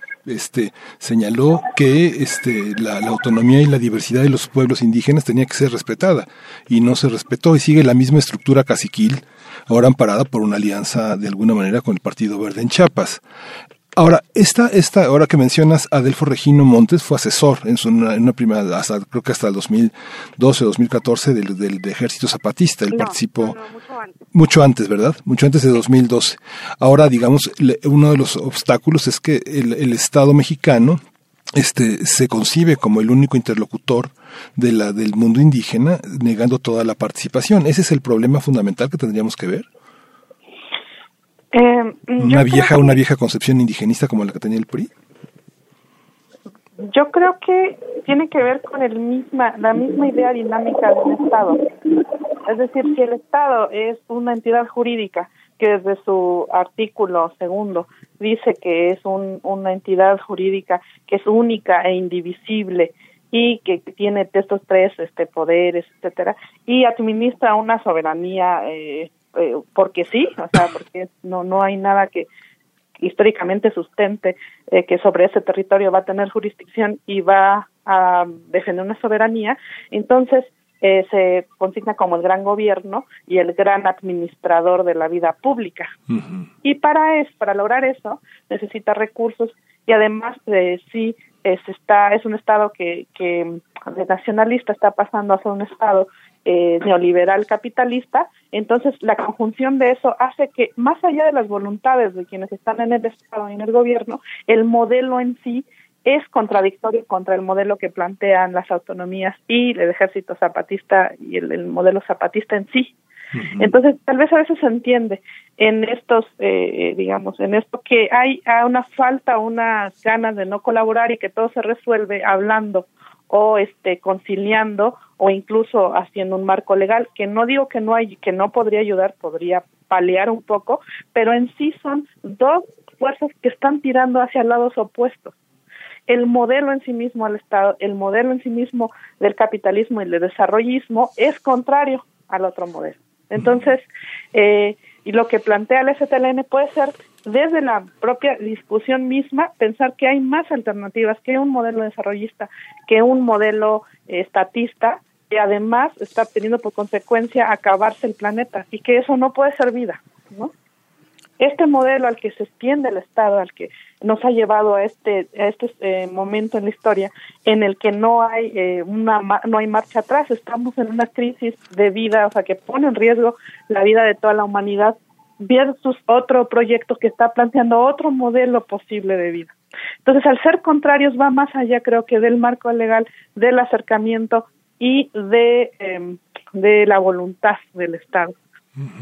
Podría paliarlo tal vez un poco y eso sí se respeta, pero además de la brecha de implementación hay una contradicción profunda que no estamos leyendo. Claro, Gloria. sí, yo la, la, la verdad es que yo no veo ninguna intención eh, ni siquiera de maquillar ese proyecto del que nos comenta eh, desarrollista que también nos explica Yasnaya. Es decir, yo veo una absoluta claridad gubernamental de, de continuar con el modelo eh, desarrollista y extractivista. Eh, a mí me parece que hay que rescatar algo bien importante. El nuevo gobierno federal eh, y las personas que lo componen, en este caso de asuntos indígenas y todas las personas que van a estar en, estos puestos, eh, tienen bien claro, y lo han dicho muy claro también, hacia dónde van.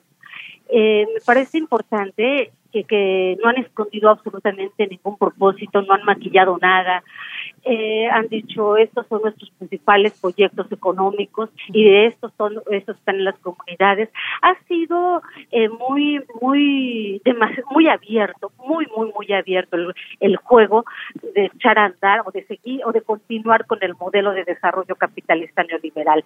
No se ha escondido para nada aunque en estos momentos se nos diga que hay un gobierno progresista o de a la izquierda eh, ¿A qué voy con esto? A que ha sido tan fragante todos los todos los las violaciones que se están haciendo hacia los derechos de los pueblos indígenas y la principal que me parece pues ya de un cinismo muy grande es la de haber implementado una consulta ciudadana con fecha de, en primer lugar, no tendría que haber sido una, una, consulta ciudadana, sino una consulta hacia las comunidades indígenas afectadas por el tren Maya. Se hace una consulta, consulta ciudadana a, cuando todavía no es presidente, sino está en calidad de presidente electo, y es una primera violación se consulta a toda la ciudadanía cuando solo se, debería hacer a los pueblos indígenas afectados. Y eh, además, con fecha de inicio, no se hace una consulta previa, informada, tal como lo marca el, artículo 169 de la Organización Internacional del Trabajo. Este, entonces, se viola absolutamente todo y se dice que es por el bien de todos nosotros. Entonces, toda esta serie de violaciones eh, me queda, y, abiertas, insisto, eh, me queda muy claro que no, por un lado, no se debe esconder nada y todo está apostándose a eh, todo, toda la apuesta está en la legitimidad de un gobierno avalado por las urnas. Eh, en donde los, los más afectados eh, van a ser, entre otros, como los familiares de los desaparecidos y otros sectores, en este caso los pueblos indígenas. Claro, déjenme también plantearles eh, algo que, bueno, que llamó bastante la atención, hablando de esta relación del gobierno eh, con los pueblos indígenas. ¿Qué les, qué, ¿Cómo leyeron ustedes, por ejemplo, la toma de protesta de Andrés Manuel López Obrador con la participación de estos representantes de algunas, solamente algunas, no todas, de las comunidades indígenas? ¿Qué lectura le dieron? Hubo también una controversia ahí al respecto de qué uso político le estaba dando Andrés Manuel López Obrador a esta presencia indígena tan visible, tan mediática que eh, pues que todos pudimos ver ese primero de diciembre, eh, Yasnaya.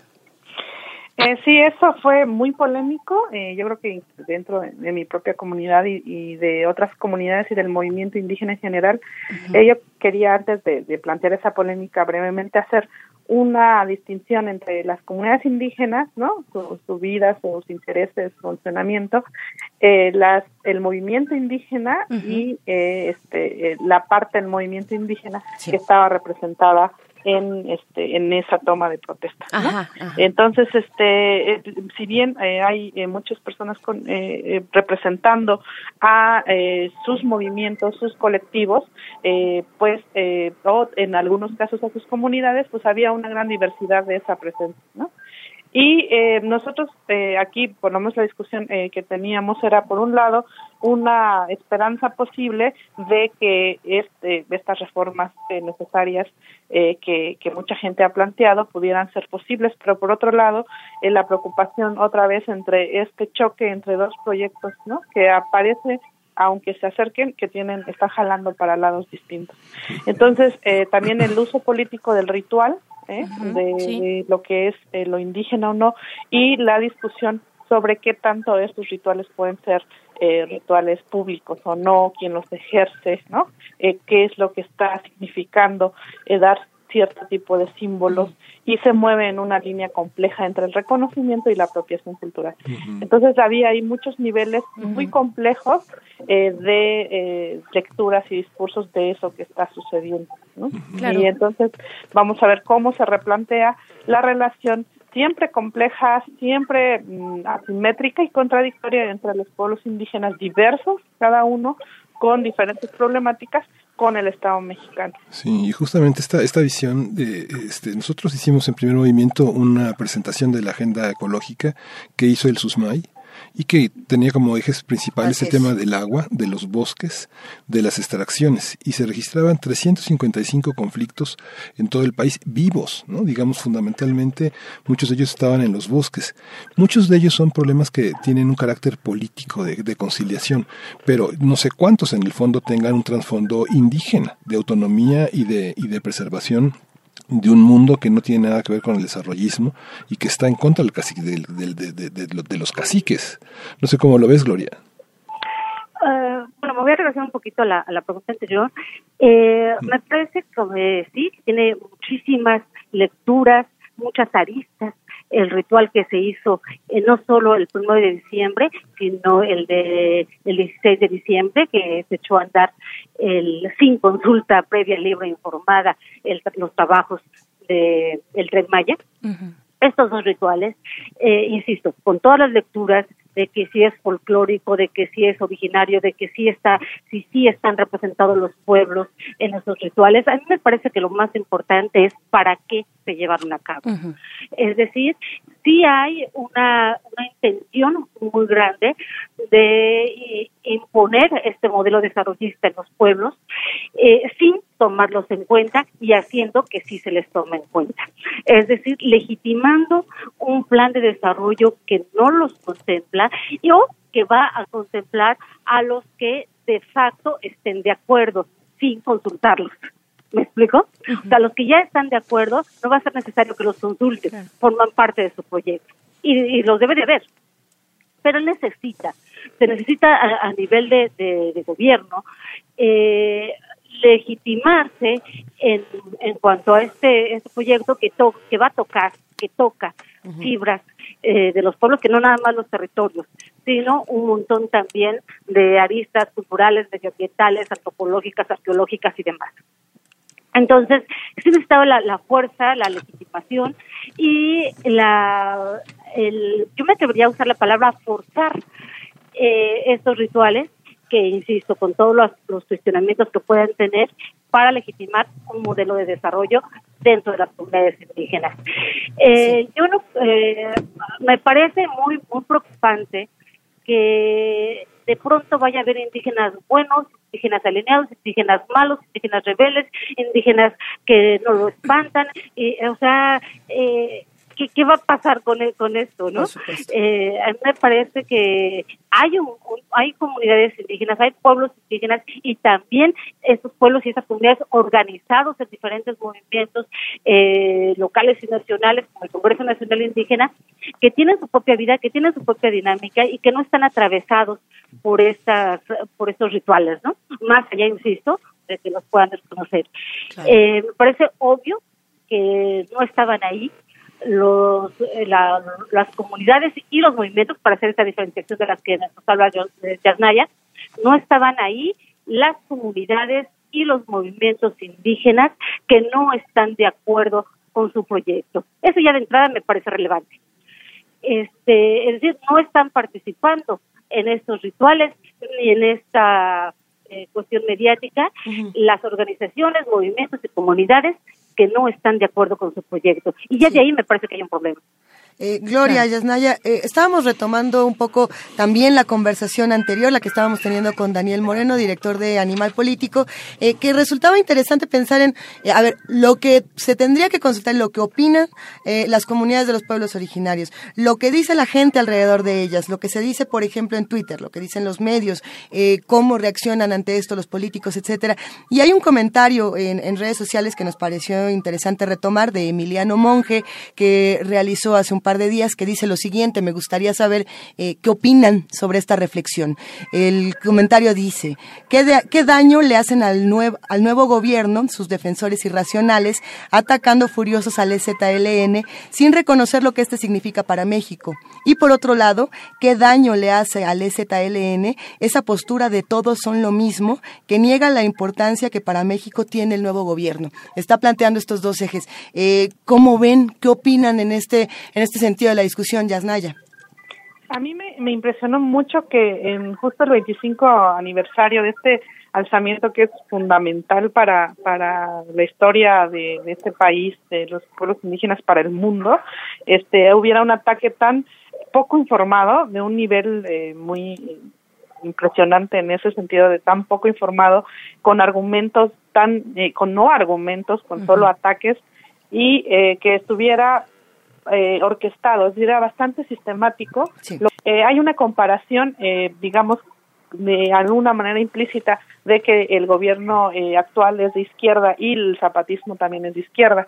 Y creo que tiene que ver con una visión que se tiene sobre los pueblos indígenas eh, que se impone sobre una diferencia entre izquierda y derecha. O sea, para nosotros, y se puede ver bien en la relación de los pueblos indígenas con el Estado, izquierda-derecha es Estado, ¿no? O sea, la izquierda y derecha partidista es Estado. Y la relación va a ser eh, distinta, si quieren, pero es Estado. Y este ataque equipara un poco como si estuvieran en el mismo nivel y yo eh, enfatizaba mucho que una cosa es el gobierno, o sea, Morena en este momento es gobierno, es Estado, eh, tiene el control de todos los impuestos, los recursos y además tiene a su mando un ejército, eh, un ejército militar con todo lo que eso implica. Aquí estamos hablando, por otra parte, de un movimiento antisistema que está planteando otro modelo y que lo está llevando a cabo y que está resistiendo a todo esto que Gloria ya dijo, o sea, el hecho de que ya sigan vivos. Entonces, como que hay una exigencia un poco extraña de eh, ciertas respuestas cuando el STLN no tiene ninguna obligación de responder ni de eh, hacer, o sea, ya su sobrevivencia eh, y su planteamiento allá bajo esas condiciones es un logro en sí mismo y sin embargo ha apoyado todas las causas en las que el Estado ha reprimido a, diferentes movimientos en México. Entonces, no, no podemos equiparar ni siquiera es, esas dos, son es totalmente asimétrico. Y, yo se esperaba una discusión mucho más fuerte, eh, mucho más, eh, una discusión compleja eh, que hubiera hecho muy bien a la sociedad y no una campaña de descalificación a 25 años de un movimiento fundamental, incluso para lo que estamos discutiendo. No se podría plantear lo que estamos hablando ahorita sin ese levantamiento.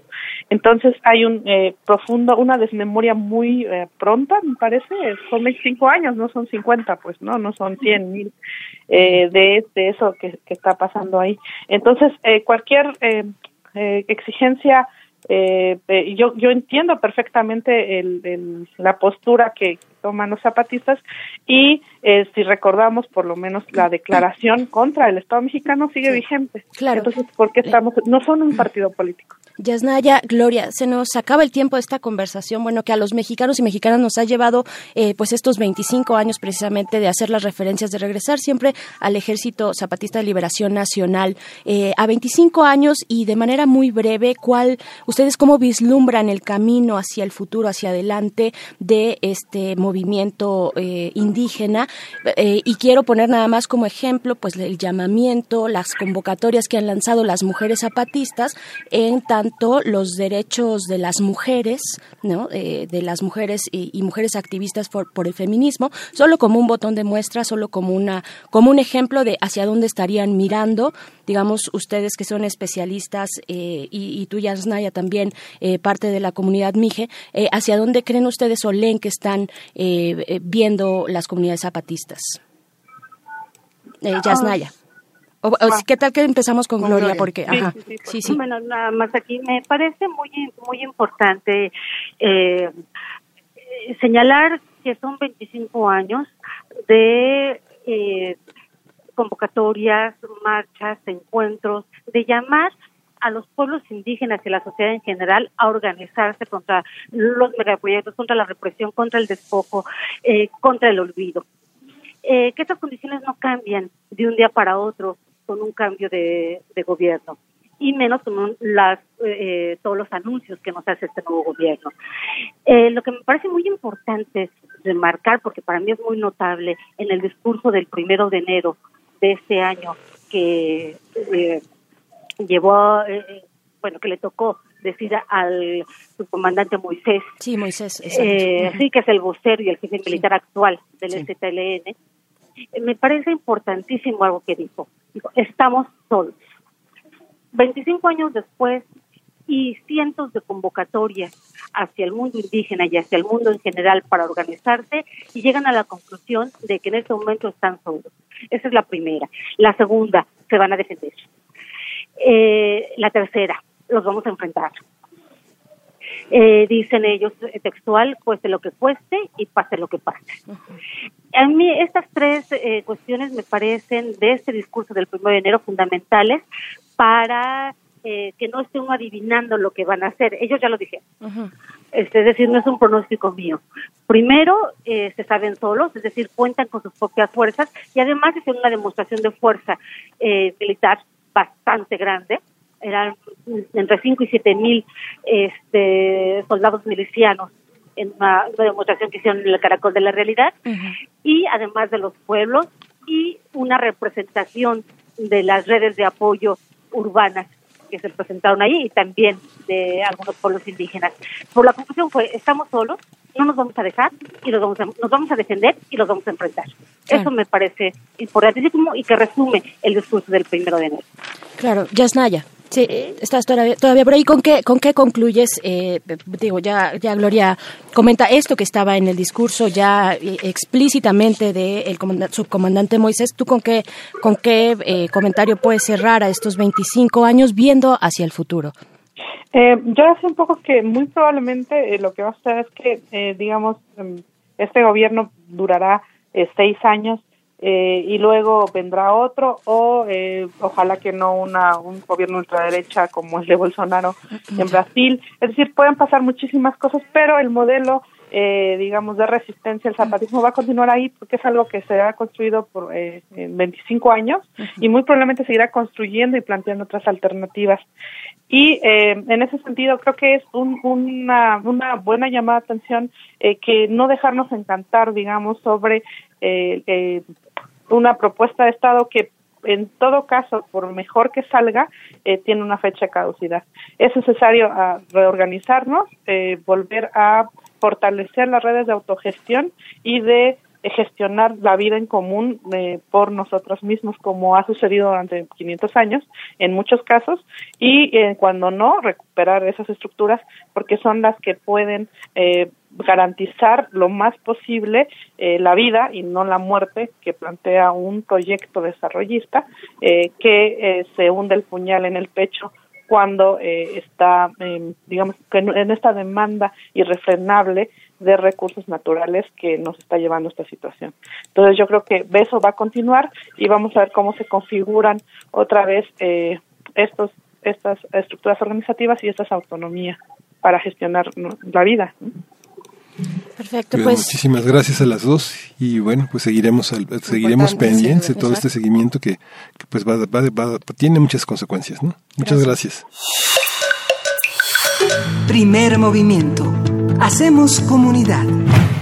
Nos unimos a la huelga de mujeres convocada por la Global Women Strike. Este programa fue grabado justamente por eso y la selección que hemos presentado pues es una muestra de nuestro respeto, de nuestro cariño y de nuestra empatía y nuestro compromiso con este lado de las mujeres. Justamente eh, tratamos de hacer memoria, memoria del mundo con todo este reconocimiento que este año ha sido tan importante para Radio UNAM con el Foro de la Mujer, este programa que de Fopa y Elena Urrutia ya ninguna de ellas con nosotros, pero potentes en su voz, en su actualidad, están con nosotros. Está disponible para su descarga como este programa en el podcast y que puede consultarse eh, en, en, nuestras frecuencias y en la página de radionam.mx.